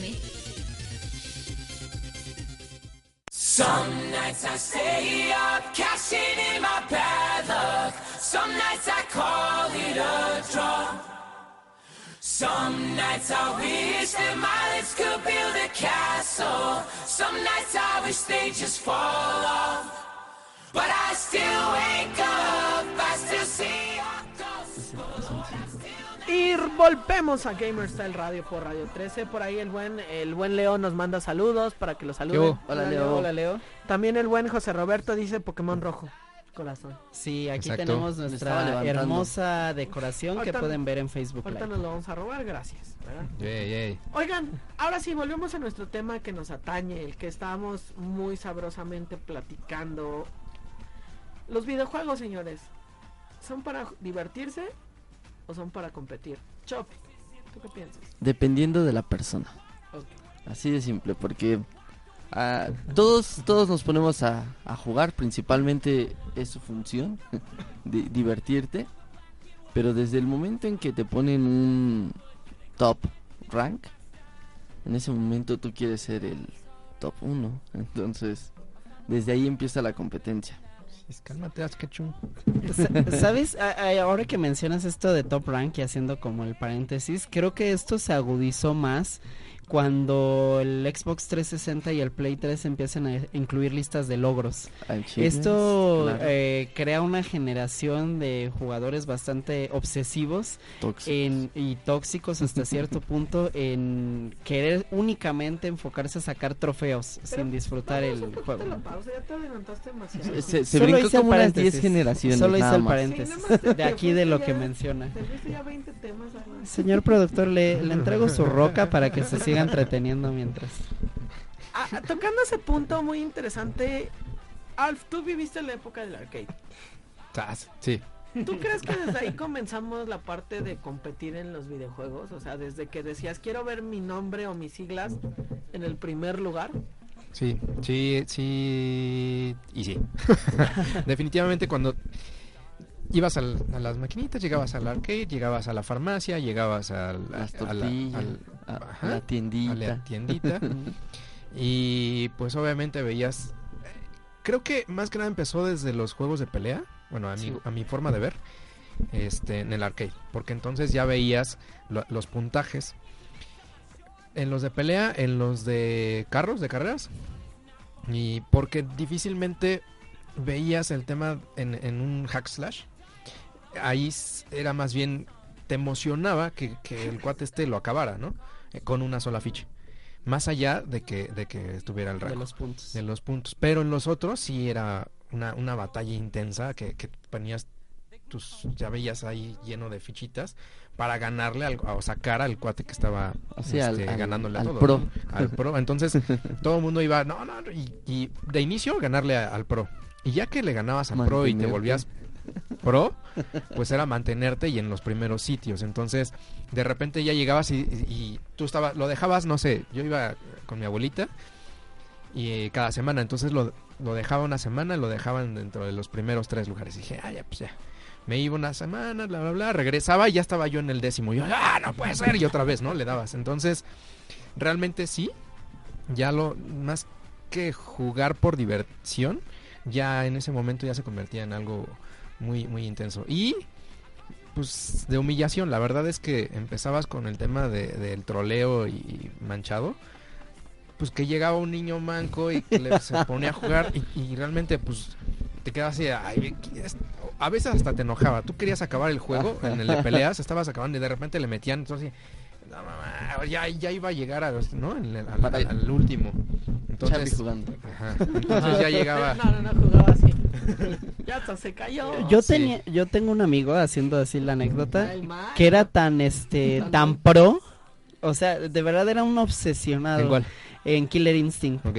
que jugaba con los pies y ganaba. No, o sea, Ah, no. es- Eso ya es- No, es en- y es en no, serio. lo Charlie jugaba con los muñones. No, por eso nada más le hace así de y siempre perdía. Entonces. Él le pegaba No, al sí. topo. casi, casi. Tal cual, con los dedos de los pies. Con el dedo Así, gordo. el control de ¿Neta? Super Funciona Nintendo, igual que el así lo hacía. índice. Qué locura. Eh, eso es llegar a niveles ya extremos de Oye, ¿y ahorita en querer ser el mejor. Es una alta cabeza en Samsung.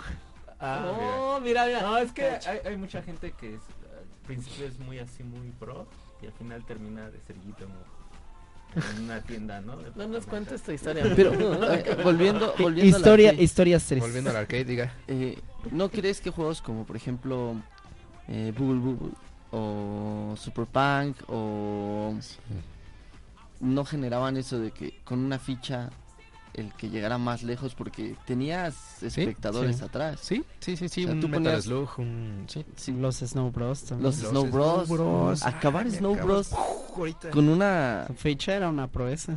Sí, el Super Punk también era sí, sí, muy sí. complicado con una sola ficha. Pero ah, ahí sí siento que de todas formas era más por diversión. O sea, al final Sí. eras tú solo contra ti mismo hasta dónde llegabas.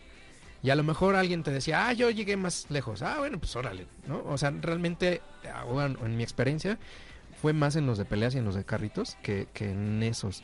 En esos sí me divertía mucho más. Porque, pues sí, con una ficha yo hasta donde llegara o si lo acababa, pues padrísimo.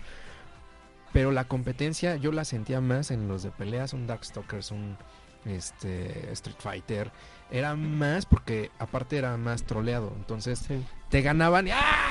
¿No? Es, eso era Sí. lo muy manchado. Es- Eso es eso era lo, lo gacho de las maquinitas. Ya ¿no? está, terminaban los golpes. Fighters, ¿eh? como, llegaban, el como llegaban varios, o sea, cuando era la maquinita popular un Street Fighter 2, un King of Fighter, o sea, que sabías que no solo es llegar a jugar y retar al que esté o, o hacer tu mejor papel, sabías que había gente alrededor, porque era de esas gente que, que perdía, el que perdía, uh, no se le acababan y de ahí tendrías, o sea, no solo era tratar de volver a ganar este al chavo que te Sí, ganó, sí, sino sí. limpiar tu nombre, ¿no? Porque Sí. era- perder era penalizadísimo, ¿no? Más si estabas Sí. en tus rumbos porque como que tenías no, que regresar y era como, ay, viene el Recuperar tu mango", ¿no? honor. Ajá. Pero, ¿qué pasaba cuando llegabas a otro lado?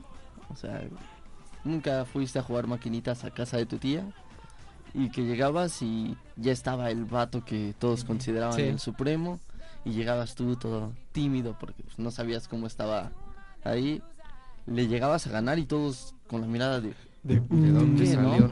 Ajá. Sí. Y luego sí se enojaban los Sí, que eran sí, los sí. vaguitos, ¿no? Sí. Porque eh, no les decíamos pros. Eran vaguitos. Eran Los vaguitos. vaguitos. Así es. O sea, ¿qué, qué Si no llegaste a rango vago, no jugaste arcade, ¿eh? Ajá. Sí. ¿Qué necesitabas para ser el vago de la colonia? Que siempre que alguien fuera, te vieran ahí metido. Ajá. Y siempre Que estás siempre- jugando y eras bueno, obviamente. Fueras. Bueno, a veces también se, se decía, ¿no? Era como, como Nelson, ¿no? Ajá, de como Nelson.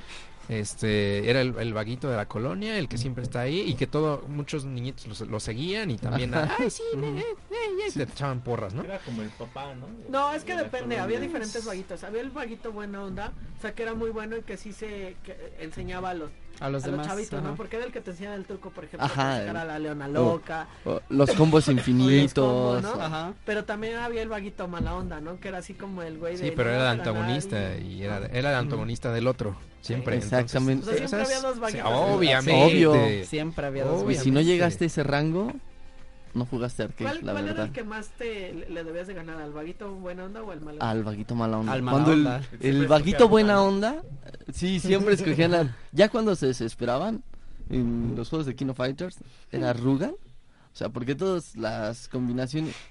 Como este, Akuma de Street Fighter. Akuma No, de pero Rugal era penadísimo que lo usaran en, en el en lo el usaban ya social. cuando se... Sí, sí, cuando lo usaban ya decían, no, no, Sí, no. sí. Ya, ya va el trabador, ya va. Ajá, Ya todo, toda la sí. gente encima de Ajá. ti y tú así, oh, bueno, ya. No, no, no, pero si el vaguito usaba eso ya era que Era porque ya estaba ya molesto. perdió ya- su ¿no? Sí, o, o lo estaba perdiendo y decía, no, no, no. La- otra, otra, otra, la tercera, la ter- de- dos de tres. Y era, y era divertidísimo que se enojaran. Sí. Así porque empezaban a golpear así de no, no puede ser, como si fuera el fin del mundo. Sí, ¿Ustedes sí les tocó alguna anécdota de haberle ganado a este vaguito? Sí. Yo sí A fui ver. vaguito. ¿Tú fuiste vaguito? No, este yo güey fue el este- vaguito. Era No, él era el güey. vaguito. Eh, yo era el buena onda. eh, porque nunca me gustó ser como agresivo. O sea, sí me gustaba Ganar. eh, Sí me competir. gustaba golpear a la gente. Este, pero, Pero no eh, porque sí. digamos que donde yo vivía de niño, las maquinitas recién iban saliendo. Tuve, bueno, me mudé como a los 8 años. Cuando los primeros 8 años teníamos unas maquinitas afuera de la primaria. Entonces ahí te curtía súper bien porque llegaban los vatos de la secundaria a jugar. O sea, era un punto estratégico para las maquinitas. Entonces cuando me mudé y llegamos al otro lado, apenas empezaban las maquinitas. Entonces, si había un vato que... Pero era tóxico, tóxico de verdad. Castroso. Eh,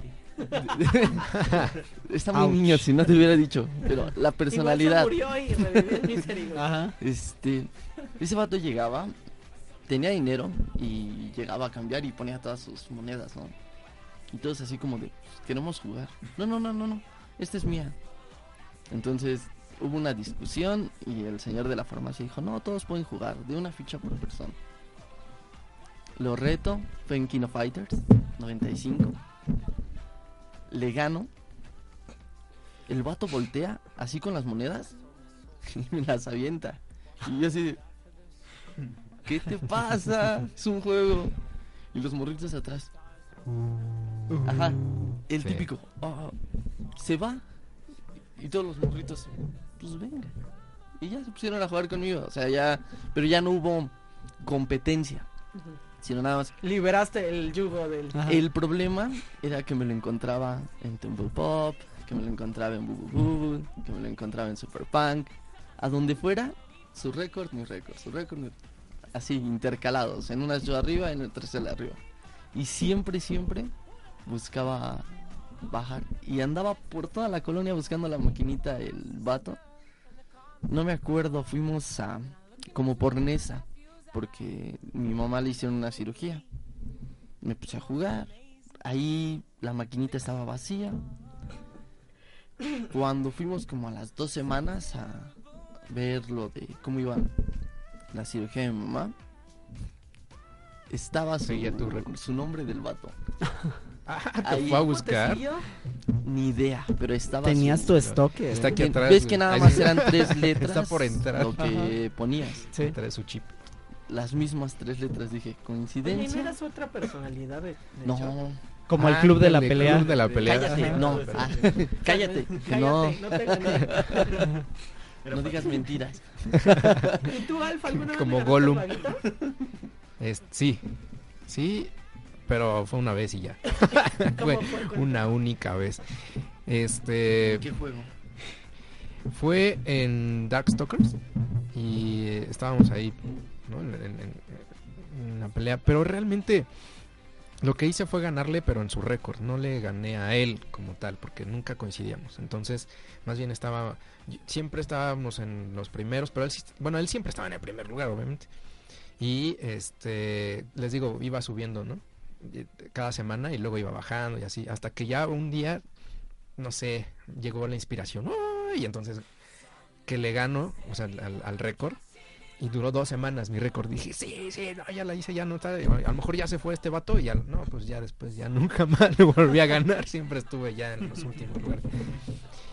Realmente evitaba el, el- la confrontación directa porque sí es un estrés.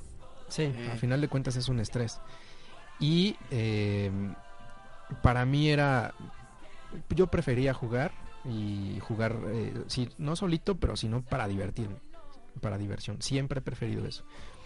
Y esto realmente te crea un estrés. Y si tú, digo, ahorita eh, como adulto, lo que quieres es despejarte. Pero si te pones a jugar competitivo, te estresas más. Entonces, si te quieres despejar del estrés del trabajo y lo que sea, llegas a jugar y te estresas más. Peor. Y en ese entonces, eh, como niño, tú lo que querías era distraerte, jugar, y, o sea, y hacer amigos, porque ah, también hacías muchos amigos en las maquinitas. Sí, En- y era muy divertido. Pero sí llega un estrés bastante fuerte. Es, y, y creo que ahorita el, el tema competitivo, a lo mejor me estoy yendo ¿no? de atrás para adelante, pero en el tema competitivo, realmente esas- esos chavos pros de ahorita llevan un estrés enorme, Sí. enorme, que no debería, a mi forma de ver, no debería un niño, un chavo de 16, 17 años llevar ese tipo de estrés. Bueno, es muy similar, digo, ya saltándonos ese tema.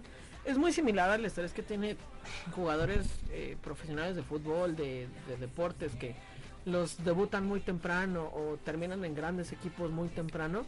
Yo creo que ahí también depende de una psico- eh, yo creo que un equipo psicológico muy cañón para ellos, ¿no? O es sea, correcto.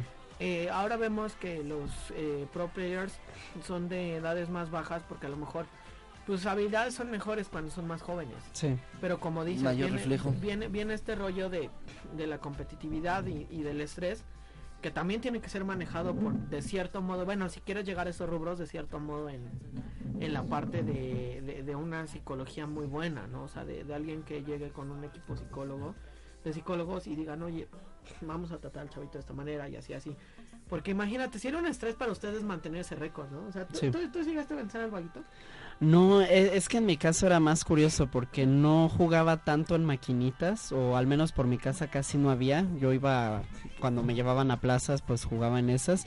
A mí me pasaba más en consolas que este Ese era el otro rollo, ¿no? O sea, cuando ibas a jugar con tus amigos. Sí, y es que por ejemplo es. a mí me tocó la mala de que yo tenía Nintendo 64, pero todos los demás tenían Play 1. Entonces, este Yo también. Te entiendo. e- Entonces eran unos pros en estos juegos, en Tekken 3, en los de Dragon Ball, etcétera, etcétera. Y como yo no tenía como manera de jugarlo más que las veces que iba, eh, pues me daban unas arrastrizas enormes. Te frustraba, ¿no? Y, y era frustrante y eso también va este de la mano de lo que decimos de que hay personas que llevan esto de la competencia a otros niveles ya más para pues hacer burlas, ¿no? Y, y como dices, ser tóxico. Digo, de ahí también viene la otra contraparte. Tú, tú no jugabas maquinitas porque eras muy joven, ¿no? No, sí, como no. Ah, como... No, era muy callado. ¿no? Tengo vagos recuerdos. Me acuerdo bien, bien, bien de que iba con mi tío. Íbamos siempre a las maquinitas atrás de su casa. Pero íbamos a, a jugar nada más, ¿no? No, no había como el, el, el vago, competencia, o- y- no, no que yo me acuerde, la verdad, ya sé que tengo una memoria.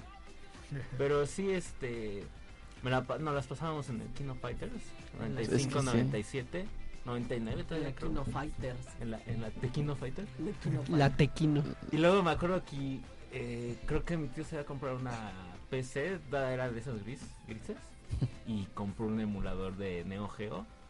Venían absolutamente todos los juegos de Neo Geo y ya nunca más fuimos a las maquinitas. Nos quedamos ahí en la PC jugando con tecla y, y ratón. Pero hasta ahí eh, no tengo vagos recuerdos, la verdad, de las maquinitas. Y yo nunca, igual como Mario, nunca fui de maquinita, siempre fui más consola. Igual yo tu- yo tenía el PlayStation 1. Entonces ahí yo Tú creo no que... eras apestado. Ay, Cámara, ¿eh? aburren las uñas, ¿no? Oh, pues sí tenías porque jugabas King of Fighters. oh. Oigan, Cámara, ya me están atacando mucho, ¿no? vamos a un corte comercial y volvemos para hablar eh, pues de esta parte de cómo se llevó el, el- el multijugador a las consolas y cómo esto también eh, pegó a la competencia, ¿no? Porque ahora era jugar con tus amigos y eso era ya meterse en terrenos escabrosos. Se, se hicieron los primeros eh, juegos rompeamigos. Pero vamos a hablar de eso en el corte y mientras tanto síganos en Facebook Live. Saludos a la T-Xbox que nos manda a saludar. Saludos Hola, tía. también. Hola, Xbox. Volvemos del corte, así que síganos en Facebook Live.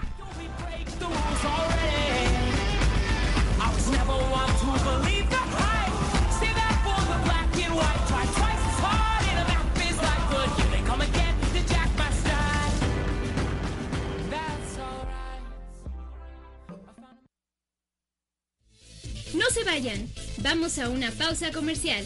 Estamos en Gamer Style Radio, solo por Radio 13, 1290 AM. Ya estamos de regreso en Gamer Style Radio, solo por Radio 13, 1290 AM.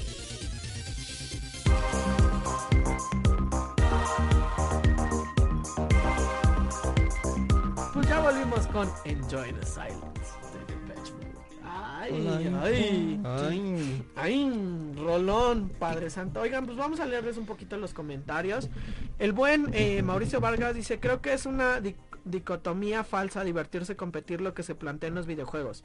Incluso diría que la competencia es inherente a la naturaleza humana, pero ese es otro tema. Uno de los objetivos de los juegos, videojuegos o no, es la competencia entre pares. Es una forma de disfrutar, divertirse y mejorar la actividad de forma más seria. La diversión existe en la competencia en tanto que disfrutas lo que haces. Lo que creo que es la profesionalización de los juegos conllevó a cuestionarse el propósito de los videojuegos. Un punto muy, Muy bueno. interesante. Eh, Es que, ¿sabes? Ahí tocó algo que es totalmente cierto. Mientras estés disfrutando lo que haces, eh, definitivamente fluye mejor y te sigues divirtiendo en estos juegos. No digo que no lo hagan los pro players, pero creo que llegan a un punto donde más que divertirse, es su obligación, es, su que modo tienen de que vida. estudiarlo, tal cual, Tienen o que estudiarlo y aprenderlo como cualquier trabajo. Y ahí es donde pierdes esta cualidad de, del divertimiento, creo yo. Creo que al final eh, eh, es lo mismo que pasa y, y- y vuelvo al tema de los deportes porque es como un símil, no quiero decir que sean iguales, pero tienen muchas características en común. Hemos visto grandes jugadores que es- llegan a un nivel top porque lo disfrutan, pero cuando dejan de disfrutar, ya sea porque no les gusta el equipo, no les gustan los compañeros, tienen problemas con alguien, se nota la baja de juego y por ende también se nota que ya no son lo que eran, ¿no? Y lo mismo pasa con los pro players, o sea, hemos visto casos donde pues ya no están a gustos en el equipo donde están o en la organización que los contrató y pues conlleva una baja de juego que no solo pega a ellos, sino pega al espectáculo, pega a lo que están formando, entonces pues es eso, o sea, también vamos, no vamos tan lejos, vamos con nosotros, o sea, cuando uno juega y se divierte y estás echando relajo, a pesar de que hay competencia te diviertes. Pero ya cuando llega un momento en que yo me acuerdo cuando era de, de, de chavito y jugabas con tus amigos y que te estresabas tanto solamente por quererle ganar a tu amigo o tu amigo se estresaba porque no te podía ganar, ya ni siquiera era divertido. ¿No? Ya se rompían los controles. De hecho, Ya se Es perdían que- amistades. Sí, también. O sea, Tal vez para una parte era divertido, pero para la otra no y no, viceversa. ajá, eh, bueno, te digo porque sí tuve una experiencia. Nosotros jugábamos Halo, sacábamos pantallas de 14 pulgadas, pantalla dividida en cuatro, No, ma- 4 espérame, contra espérame. 4. Ajá. No, no Ojo de chino, ciego. papá. Así. Ojo de chino. Este. Pegados, ¿no?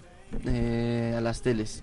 Y era divertido porque de un lado siempre había el mejor con un arma y del otro lado el mejor con la misma arma, ¿no? Entonces, se hacía la competencia y durante el juego había hasta mentadas de madre, de verdad. O sea, era tan intenso el juego que. Nah, pinche madre. Ya sabes. Terminábamos de jugar, apagábamos todo y no había pasado nada. Seguíamos en el cotorreo, seguíamos normal, sacábamos incluso este un cafecito, unos juegos de mesa y continuamos con el relajo. Y otra vez. Ajá, sí, porque eran juegos como Turista, como Risk. el Uno. Monopoly. No, con Risk, amigo, llega, Es el pierde amigos por excelencia. se ponía, o sea, le, le poníamos apuesta, le poníamos 10 pesitos cada quien, para que al final alguien, el que ganaba, compraba un refresco y unas papas y era para todos al final de cuentas. Pero llegaba un momento en que ya era el uno a uno y los demás hacia alrededor. No mames, le va a tocar por acá, le va-". O sea, esas cosas sí al momento te generan esa como explosión, estrés de decir, ah, demonios, ¿no? Pero Se compensaba con la Sí, diversión. con- exactamente, o sea, mientras lo supieras balancear, no había problema. El problema era cuando ya estabas como enfocado solo en, en ganar, que ya se te olvidaba de verdad la parte de la diversión y ahí sí terminabas enojado y Y peleado, peleado. ¿no? Y peleado. Sí, como, como dice ahí Mauricio, es la competencia es parte natural, ¿no? Del Sí. juego. Siempre, desde los inicios de los videojuegos siempre hubo competencia. Yo me acuerdo que en Estados Unidos ah, había to- había torneos, por ejemplo está la película esta de Pixels, Ajá, que refleja, ¿no? que cuando eran niños en los ochentas había pequeños pequeños torneos en los condados Sí. y no era como un, no sé, como un Evo, ¿no? De, de- de ahora. Y eran 20, 50 gentes. Iba, siempre ha, siempre ha, ha estado la competencia. Lo que también dijo el punto que el punto parteaguas es yo siento que cuando empezó lo de la profesionalización eh, los esports todo eso el como está el dinero de por medio ya y son cantidades grandes ya uno se como dice Mario se siente ya está obligado no es como ya como lo dice ya es tu profesión ya es tal vez de lo que vives tal vez no. Entonces eso te llega a un cierto cier- cierta cantidad de estrés muy alta y hay hasta gente que que rompe controles, teclados y empieza a ofender así esa diestra y siniestra y ahí es donde dices y donde de verdad te te, te, te preguntas te cuestionas de que ya ya la diversión ya se fue ya lo haces como Pues de trabajo. Así pues es. sí, o sea, y es muy raro que una persona, a una persona le guste el trabajo, se divierta en su trabajo, ¿no? Entonces, bueno, entonces, este, yo creo que sí ya perdió un punto eso. Este, ya ves, ahorita está lo de Fortnite. Y, eh, o sea, yo no lo vi, pero me imagino un ambiente tenso cuando Sí. todos están jugando. Eh, Es que Ha de haber una- eh, el creo día de que- ayer fue Ajá. este Fue el campeonato como de personas famosonas. Ajá, pero contra Pro, o sea, fue el Pro. Este. Y fue. Creative, así le, le llamaron. Eran juegos que normalmente no ves en Fortnite, que es de. Pues, Sí, nada más matarse, ¿no? Ajá. Sino era como un tipo Rey de la. Colina. Este. la- el otro era una torre donde de repente te cerraban las paredes y los demás iban disfrazados como de basura o artefactos, no sé, un coche. Avanzabas y cuando se volvían a poner, abrir las ventanas, puertas, no sé, los otros disparaban buscando el objetivo. Entonces tenían que llegar debajo de la torre, meterse y iban sumando puntos. Ese, ese modo se me hizo más divertido porque era más creativo, ¿no? Ajá. Sí, pero no, no, estamos tenía que hablando ser. también de una competencia más como para show, o sea, esta, Ajá. es- Sí. la de ayer fue literal para show, todo el concepto. está Mañana padre, es la, cuando la buena. mañana tienes la, la pesada, entonces es eso, o sea, yo creo que aquí ya saltamos de, de esa parte, ¿no? De pasar del multiplayer de tu casa a cuando se abre también la brecha de poder jugar con, con muchas personas en el mundo, ¿no? Aquí es donde empiezan a crearse las comunidades, donde se empiezan a crear eh, la parte de los clanes, de los equipos de juego. Y también empieza a aumentar la toxicidad a niveles impresionantes, ¿no? O sea, ya empieza a ver estas comunidades más tóxicas de, desde el juego que quieras, ¿eh? O sea, no estoy diciendo, ah, tal comunidad es más tóxica. No, no, no. Ah, No, pero no, no, sí, sí hay, sea. sí, o Sí, sea, digo, sí hay niveles la hay- toxicidad, sí, ¿no? sí hay niveles, pero también depende mucho de la popularidad y de qué el juego. O sea, Sí. porque Sí. cada uno ha tenido sus fechas, ¿no? A lo mejor te decimos, pues está entre LOL eh, y Gears, uno de los más tóxicos, ¿no? Por ahí entra Fortnite, ¿no? Pero a lo mejor en su momento Warcraft fue tóxico, en su momento, ¿no? O en su momento también, digo, tal vez los de pelea no tanto porque no son tan, tan visibles. La de Emily es muy tóxica. Y prueba es de que, por ejemplo, muchos jugadores rechazan el hecho de que Millie ya no esté en el Evo a favor del Smash Ultimate. Eso también de capricho y arrogancia de no querer evolucionar hacia otros juegos también está muy triste. Sí, Sí. o sea, y aquí es donde también llega ese momento donde dices, oye, pues si te profesionalizaste en un juego y ahora te lo cambian porque ya evolucionó ese juego, pues en cierto modo también te genera un estrés, ¿no? Porque dices, oye, pues yo llevo varios años haciendo esto, ¿no? O, por ejemplo, cuando vemos... eh, hay un- algunos juegos que es muy sencillo o, o no tan complejo adaptarte, ¿no? A lo mejor un FIFA si eres profesional, pues no cambian mucho, lo hemos visto, ¿no? O sea, es como cambios mínimos. Pero si estamos hablando de un Smash que de Melee al, al Ultimate, es un salto de personajes, de, de formas, de colores, de sabores, de olores, de todo, lo todo. que te imagines. O sea, ahí también pega, ¿no? Y también pega en el sentido, eh, regresándonos un poquito a las comunidades, donde ahora no solo estás jugando con tus amigos, estás jugando con gente que a lo mejor conociste, como nosotros, que nos hemos conocido con una comunidad, ¿no?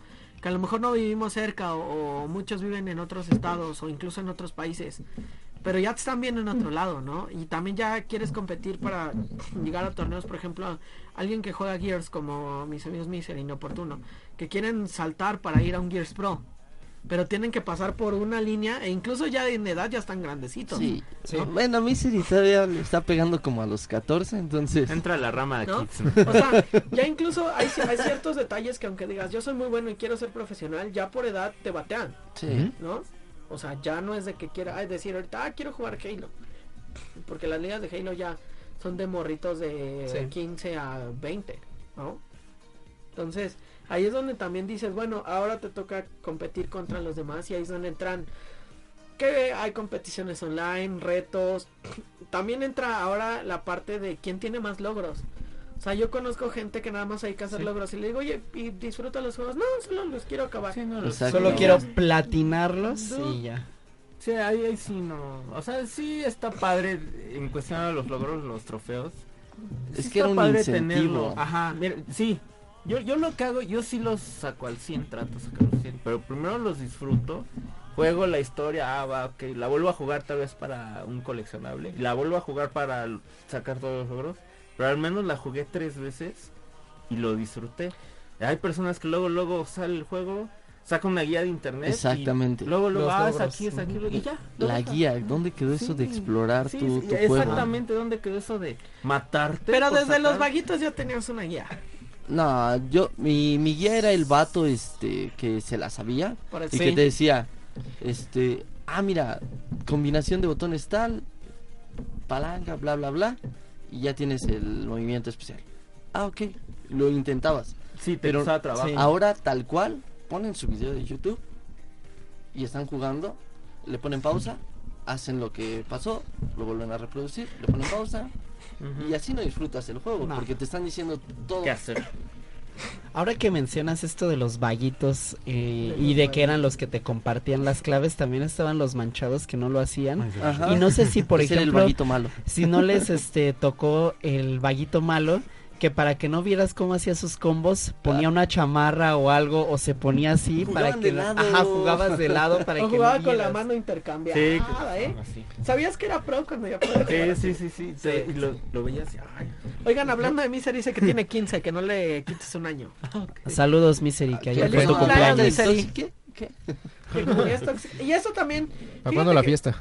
es otro de los puntos que también, en cierto modo, o puede incentivar o puede manchar la competencia, Sí. la toxicidad. Porque a lo mejor la toxicidad en cierto modo puede ayudar a impulsar de, ah, me están tirando, pues órale, les voy a demostrar, ¿no? Y ahí es donde dices, bueno, te ayuda para, para seguir siendo bueno. Pero está el otro lado donde la toxicidad te dice, no, es que eres malo. Y ahí te enganchas. Y, de- y hay, neta, hay veces que yo he visto que es- los competidores o los jugadores dejan de lado el juego y ya nada más es piconeo entre ellos. ¿Es correcto? Sí, y ahí ya es como, ya pierdes la competencia. Es que- México. No, no, deja de eso. También sucede en, en un juego, por ejemplo, en Overwatch. Estás jugando y ya ves, o sea, nada más porque de verdad, o sea, y yo- me pasó, fue un tiro de suerte, le di en la cabeza, lo maté. Pero de verdad fue de suerte porque no soy bueno. Y- y- se- sí, soy manco. Y llegó este, o sea, el tipo no me dejaba en paz. O sea, ya perdía todo el juego, ya nada más estaba atrás de mí, matándome, matándome. Se, O sea, se vuelve personal. Se Sí. vuelve, y ahí es cuando pierde lo divertido, la Sí. diversión se pierde. A mí- Entonces ajá. es molesto y, como experiencia, la verdad es que con Overwatch me gusta mucho el juego, pero llegué a un punto en que, o sea, yo llegaba estresado del trabajo, me ponía a jugar y, y s- y peor me estresaba. Entonces era, era, mm, Ya por eso caí en eso. piñata, nada más. No, por eso realmente estoy jugando ahora otra vez, regreso a los de los de una sola persona, este, porque definitivamente lo que hago o lo que quiero hacer es relajarme, estar, jugar, divertirme. Este, juego con mis hijas. La verdad es que juego ahorita, este, estoy jugando con mis hijas eh, Super Smash. Entonces, pero divertido. No es esa competencia. ¡Ah, y te voy a! No, no, no. O sea, realmente llegar a esa diversión. Si llegas a estresarte ya en mala onda, o sea, en mala forma, sí. no tanto de competencia, sino ya de, de person que sea personal o que sea ya muy de bullying y, y- y manchado, ahí es donde pierde ya esa esencia los videojuegos, para mí. Todos Mira, nos ha pasado esa parte. O sea, de, de ser el, el dude que, que te mataron y quieres ir atrás del vato porque... ¿Qué es lo que pasa por la mente cuando pierdes totalmente de decir, ok, me mataron, pero todavía puedo ayudar a mi equipo a ganar? Pero ya pierdes ese rollo de decir, me acaban de matar, voy por ese güey y me pierdo totalmente Claro. de la Yo los invito a que vayan al uno contra uno o al free for all. De porque no saben jugar en equipo. Entonces, si son tan individualistas, no deberían de meterse a una partida en equipo porque pasa lo que dice Alf. O sea, lo matas, ay, ¿por qué me mató? Y todo el juego se convierte en un una te voy a ajá, tal cual. Entonces, yo creo que esas personas deberían de evitar el multiplayer eh, cooperativo, no sé, y jugar solos. O sea, puedes jugar contra otras personas tú solo y tú haces todo y nadie te carga o no cargas a nadie. Eh, por ejemplo, otra cosa de esto de la toxicidad que no nada más afecta a los que están compitiendo, sino afecta yo creo que a toda la, la parte gamer, a todos, seas casual, competitivo, es de que estás dando un, una mala visión a todo el mundo. De Eh, esto de los videojuegos competitivos, eSports, todo esto, apenas va alzando y se va alzando muy rápido. Entonces, por ejemplo, ahorita está, no sé en qué etapa esté, pero está lo de los olímpicos, que lo- los eSports los quieren llevar a los olímpicos, algo así. Entonces, si de verdad los quieren llevar, deben de dar un- una buena Impresión. visión, una buena impresión a, a la gente que no sabe de videojuegos, a O la al gente mundo, que, general. De hecho. Sí, a todo el mundo. Entonces, eso es algo, lo repito, es algo que afecta, me afecta a mí, porque a mí, a mí como me gustaría ver un, no sé, un Overwatch o un Halo o algo en los Olímpicos, ¿no? Sí. Pero Claro. por gente que está ya jugando, pero se eh, eh, toca el tema del trash talk y de que te ofendo y se hace personal, eso no ayuda en nada. Entonces, Perjudica nada más. a perjudica a todo el mundo. Como Oigan, lo que chicos, sucedió.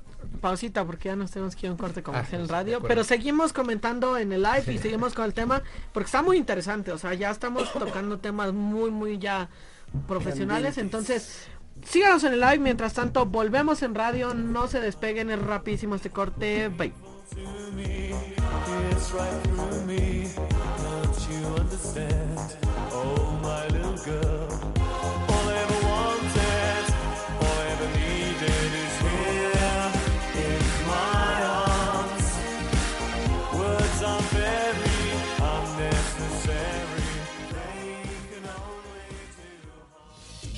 Vayan, vamos a una pausa comercial. Estamos en Gamer Style Radio, solo por Radio 13, 1290 AM. Ya estamos de regreso en Gamer Style Radio, solo por Radio 13, 1290 AM.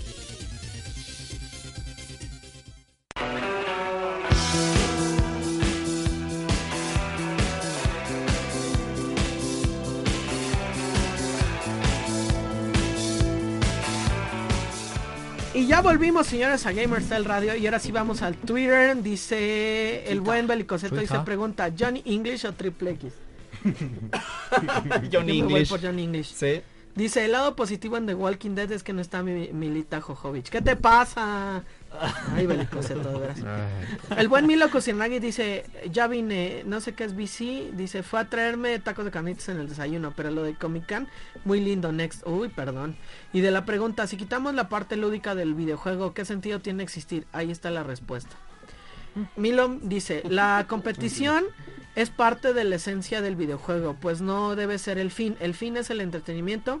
Cuando eso se pierde, los juegos dejan de cumplir su función. Y sí, FMS, te estoy viendo a ti. Saludos a nuestros amiguitos de FMS, que hijos Que de... ese sí es un tema con el que creo que podríamos cerrar, no. O sea, de sí, sí. cómo... No te esperas, estoy entendiendo. Ay, Dios. Anda, Dile, dile, no me presentas y no me dejas hablar. no me presentas, no me dejas hablar, no ya, me mira, dejas hacer cállese, me notitas. Te dijo a ti, Te dijo a ti. te dijo a ti.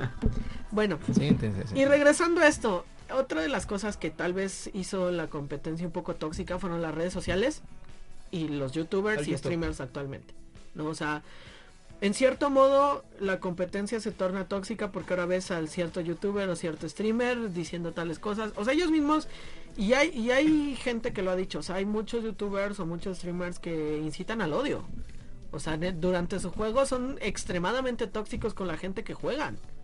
Y dices, oye, tranquilo, sí estás compitiendo, pero no, no les tires miércoles por la tarde, ¿no? Ahora, Es correcto. te, te puedo asegurar que el término niño rata vino de un youtuber. Sí. Baja, toma tu Yo digo que sí. Muy buena respuesta. Es que es a lo que vas. O sea, por algo también la gente les dicen influencers porque influencian a la gente a, Sí.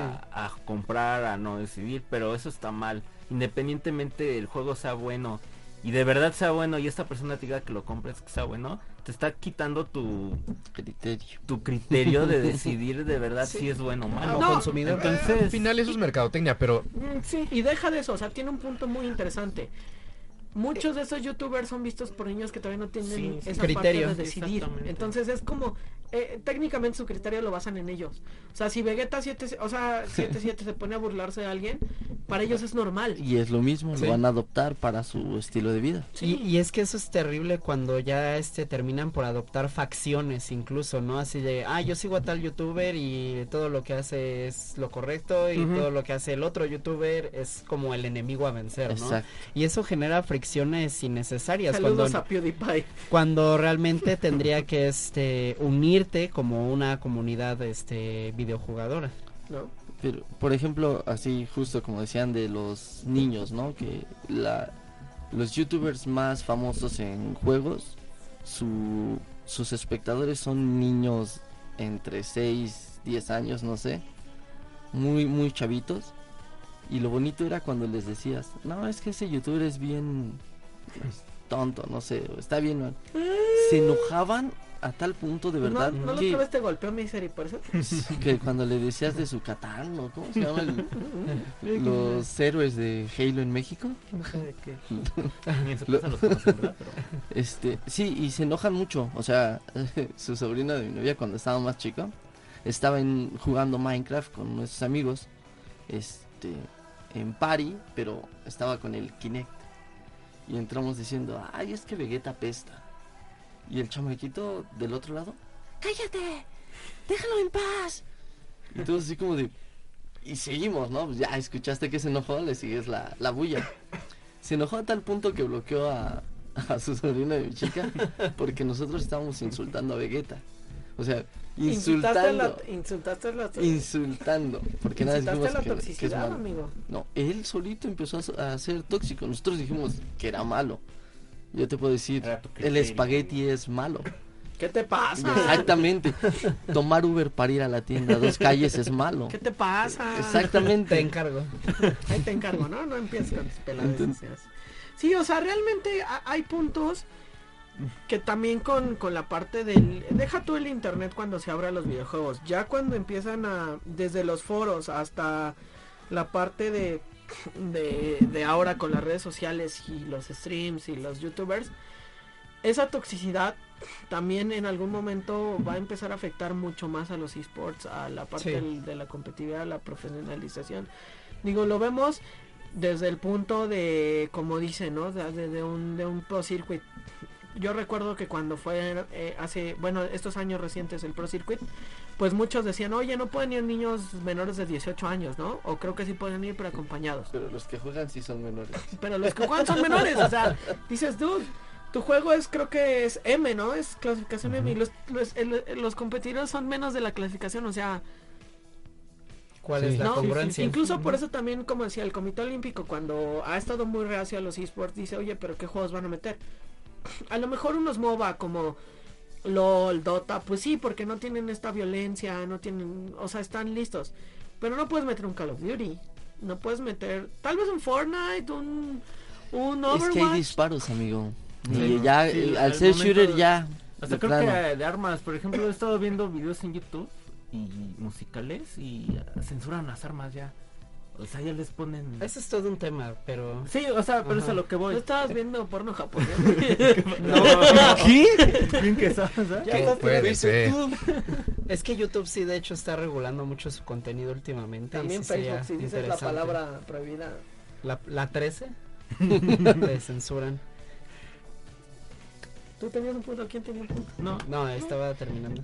Bueno, creo que eh, a final de cuentas, ah, de inicio, todo lo del el, el tema de, de, mm, los eSports debe ser eh, congruente al, al- a la clasificación del juego. Entonces, pues de ahí, de inicio, pues, Gears no. Entonces, obviamente, ninguno de esos juegos va a entrar a una competición donde lo va a ver, más bien don- eh, de televisión abierta, si tú quieres, y, y de mm, Juegos Olímpicos, ¿no? Este. Entramos a la parte de, que sí son competencias, los Juegos Olímpicos son competencias. Son personas que se dedican a eso, eh, para eso les pagan y también tienen un estrés, lo que estábamos platicando. Pero eh, en el caso de los videojuegos, las personas son muy jóvenes. Regreso a eso, son muy jóvenes y tener ese nivel de toxicidad realmente más que ayudar afecta. Entonces, a mi forma, a mi forma de ver, a mi gusto, no está bien que exista esa toxicidad eh, tan extrema en un videojuego, bueno, también dependiendo de su clasificación, ¿no? Entonces, Gears es M, que no debería ser de un... Pues es más 18, ¿estamos de acuerdo? Entonces, pues bueno, más 18, pues ya, no se asustan. Pero, oye, abajo de eso, sí es un... Y tus competidores, deja tú de eso, tus competidores son menores de edad, dices. Exacto. Sí, de hecho. Ay, Y tienen que un, como- un vocabulario, pero amplio y Bueno, poderoso. amigo, más, más que seguramente más Sí, que eso, tú y yo. digo, pero- eso de la claro. trash talk por ahí muchos lo defienden, dicen, es que es parte del show, ok, como las luchas, pero creo que sí llega un momento en que dices, Es hartante. guay, sea, guay. Sí, hasta cae, cae gordo, ¿no? Sí, hay veces- Ay, Tal vez de repente jugar. sí, o sea, dices, ah, está chido, pero llega un momento en que, Sí, por ejemplo, sí, que sabes que en Gears es como trash talk, es como, güey, demuéstralo, no le estés gritando, o sea, es- Sí. creo que hasta si lo ves desde el lado bully, o sea, está Ajá, mal que sí. digamos, estás del lado bully, es mucho mejor humillarlo en el juego que decirle en trash talk. Sí, si Sí, quiero ver hecho, show, mejor de a ver las luchas. Demuéstralo. Quiero Sí, ver. ¿no? Sí. O sea, prefiero en el lado bully pu- humillar a alguien dándole así hasta por la cubeta que decirle, ay, es manco, ¿no? Pero yo creo que también por eso, es, eh, o- por ejemplo, Overwatch ha tenido, ha crecido tanto. Porque su, los pro players no son así. O sea, sí, sí llega a haber un punto en que sí, hasta entre ellos, O sea, por ejemplo, si uno mata al del otro equipo, más bien dicen, bien, bien, pero entre ellos. Jamás llegan y dicen, Sí, Ajá, hasta se ajá. o sea, ¿no? nunca, nunca lo he visto. O sea, es muy rara vez y cuando sucede, al siguiente los banean. Entonces, realmente creo que por eso está, está mucho mejor esa, esa, o- bueno, es- ajá, esa comunidad y aparte es muy divertido, de verdad, muy divertido verlos jugar. O sea, es, es independientemente de, de que a mí me cause estrés, ja, pero verlos jugar es, es, Es muy, muy, divertido. chulo, sí, sí. Eh, es, Es que, ¿sabes? Ahí en ese punto es interesante eh, el- los distintos targets que tienen estos juegos, ¿no? Por ejemplo, Overwatch, pues es un juego literal para adolescentes, ¿no? Porque finalmente no ves descuartizados, no ves sangre, no ves mi violencia. diva, ¿cómo? no ves este violencia en extremo, etcétera, etcétera, ¿no? Pero en cambio juegos como Gears of War, que sí te presenta toda esta sangre y violencia, hace que los más jóvenes eh, se sientan impresionados y a la vez quieran presumir de mira, ya estoy a este nivel de que puedo jugar esto y de que soy el mejor Es en como cuando tú derramar sangre y demás. sacabas un Fatality en Mortal Kombat. Exactamente, cuando tú sa- sacabas estos fatalities que era así lo más sangriento que podías ver en ese entonces, pues te dejaba esta marca así de, oh, creo que ya estoy en edad de ser grande y de poder asimilar todo esto, ¿no? Y eso genera una arrogancia que es lo que vuelva eh, eh, insoportable y que arte en el momento de las competencias. La diferencia de los fatalities es que era al final de toda la pelea. Ajá, o sea, no- ya al final y no, nada más era como el, el lucirte, ¿no? El Ajá. lucir tu victoria. Era como Pero, predecible, ¿no? pero Ajá. dentro de la partida también sacaba mucha sangre. Sí, sí, la sí, verdad es pero- que yo me acuerdo cuando salió, me impresionó.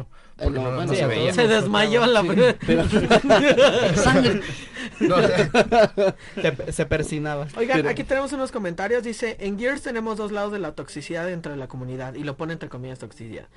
Los que disfrutamos el juego y nos enojamos en el momento de la partida. Y ajá, ya sabes quién es, ¿no? Sí. Por un jugador que no se mueve, etcétera. Y la otra, como dicen, son los vatos que queman gente en redes sociales, te mandan mensaje que te ganan, te critican ahora por no tener algo de esports. Y tristemente gracias a esto se piensa mal de Gears. Yo creo que van juntos los dos. Este, apenas hubo una bronca de unas chavillas que estaban en un torneo de mujeres y un equipo le prestó su cuenta a los hombres. O sea, a un equipo de hombres. Entonces, que los vatos destacaron y la gente se quejó, o sea, las chavas se quejaron, las pro players. Y el vato les puso algo así como de que pues no es nuestra bronca que los hombres tengamos mejores reflejos por la este por las hormonas, no sé, algo así puso. Dice y que las mujeres destaquen más en la Mm. cocina. O sea, desde esos comentarios te Ya avientas todo. sí, Sí, no, eso a ya- muchas comunidades, pero va a haber otra que va a apoyar al vato. O sea, en decir, no, pues si es un torneo y ustedes se quieren enfrentar a todos, pues, Pero- ¿para qué se quejan? Pero no? aparte lo llevó a- al tema de género que... que- O sea, es sí, que eso No, ya- hasta, eso ya hasta es como, son extremos. Hasta es No, como de no. más, o sea, decir, ah, ya ganaron, ya cállate. sigue y de eso encuentras cada semana algo. Sí, no, y, y ahí es tocar otro tema que igual podríamos platicar, o sea, Claro. esta parte de la toxicidad. Creo que pasamos de ahí a la toxicidad, podría ser hasta otro tema, ¿eh? O sea, Sí. sin problemas. Dice Mauricio, tocan temas bien interesantes, la influencia de las redes sociales y la idealización de los referentes en las mismas. Un, per- un tema poco tratado, muy importante que suele ignorarse. Como bien se dice en la mesa, son una cantidad de factores que influyen para poder analizar la dinámica de comportamiento de los jugadores. Muy buen, eh, muy buena recomendación de tema para discusión. Saludos a todos. Sí, yo creo que podríamos eh, poner esa parte. O sea, la siguiente sería discutir la toxicidad y cómo se genera. Y Sí, ¿no eso- crees que estaría bueno que nos aplicaran la que les aplicaron a los de Yugi? De ¿Cuál? que si no llegas bañado no juegas. que les apliquen la Eso, de... eso en Pump It Up. Si, si aplicas un disrespect de Adiós. plano, adiós Debería- de los deber- torneos. Debería ser muy chido un disrespect y una... Así como es en los deportes, de le faltas el respeto al árbitro o a alguno de los jugadores. Amonestación y dos. Sí, pa' porque. Ay. finalmente si ya se tiene contemplado considerarse como un deporte profesional, pues debe de conllevar esta misma disciplina Sí, claro. que tienen Exacto. otras Pero Otra bueno, señores, pues ya cerramos con esto. Ya Ah. nos tenemos que ir. Antes de terminar, eh, quisiera hacerle dos recomendaciones rápidamente de este Saludos a los tóxicos. Mira, mira, mira, mira, mira, ve cómo está presionando para el. Sí. dos recomendaciones rápidamente de este de dos documentales que hablan sobre la escena competitiva en los arcades de Estados Unidos en los 80s. De hecho, uno de ellos lo pueden ver este en Netflix, se llama King of Kong Ok. y el segundo se llama Chasing Ghost. Eh, los dos eh, ampliamente recomendados. Vale. Gracias, Gracias. gracias. Ahí si no pudieran ver, eh, escucharnos en vivo en Radio 13, estamos en Facebook Live, tenemos el programa o en Spotify para que los lleven a todos lados descargado. Así que, pues ya nos vamos, señores. Muchas gracias, Chop, Alf, eh, Suicidal y el buen Mario. Yo fui Charlie Trooper y nos vemos el siguiente eh, sábado. Por ahí les tenemos una sorpresa, tenemos nuevo horario, nuevas dinámicas, nueva forma. Así que estén al pendiente de nuestras redes sociales para que estén informados. Y como dice Shoso, Ay, nos.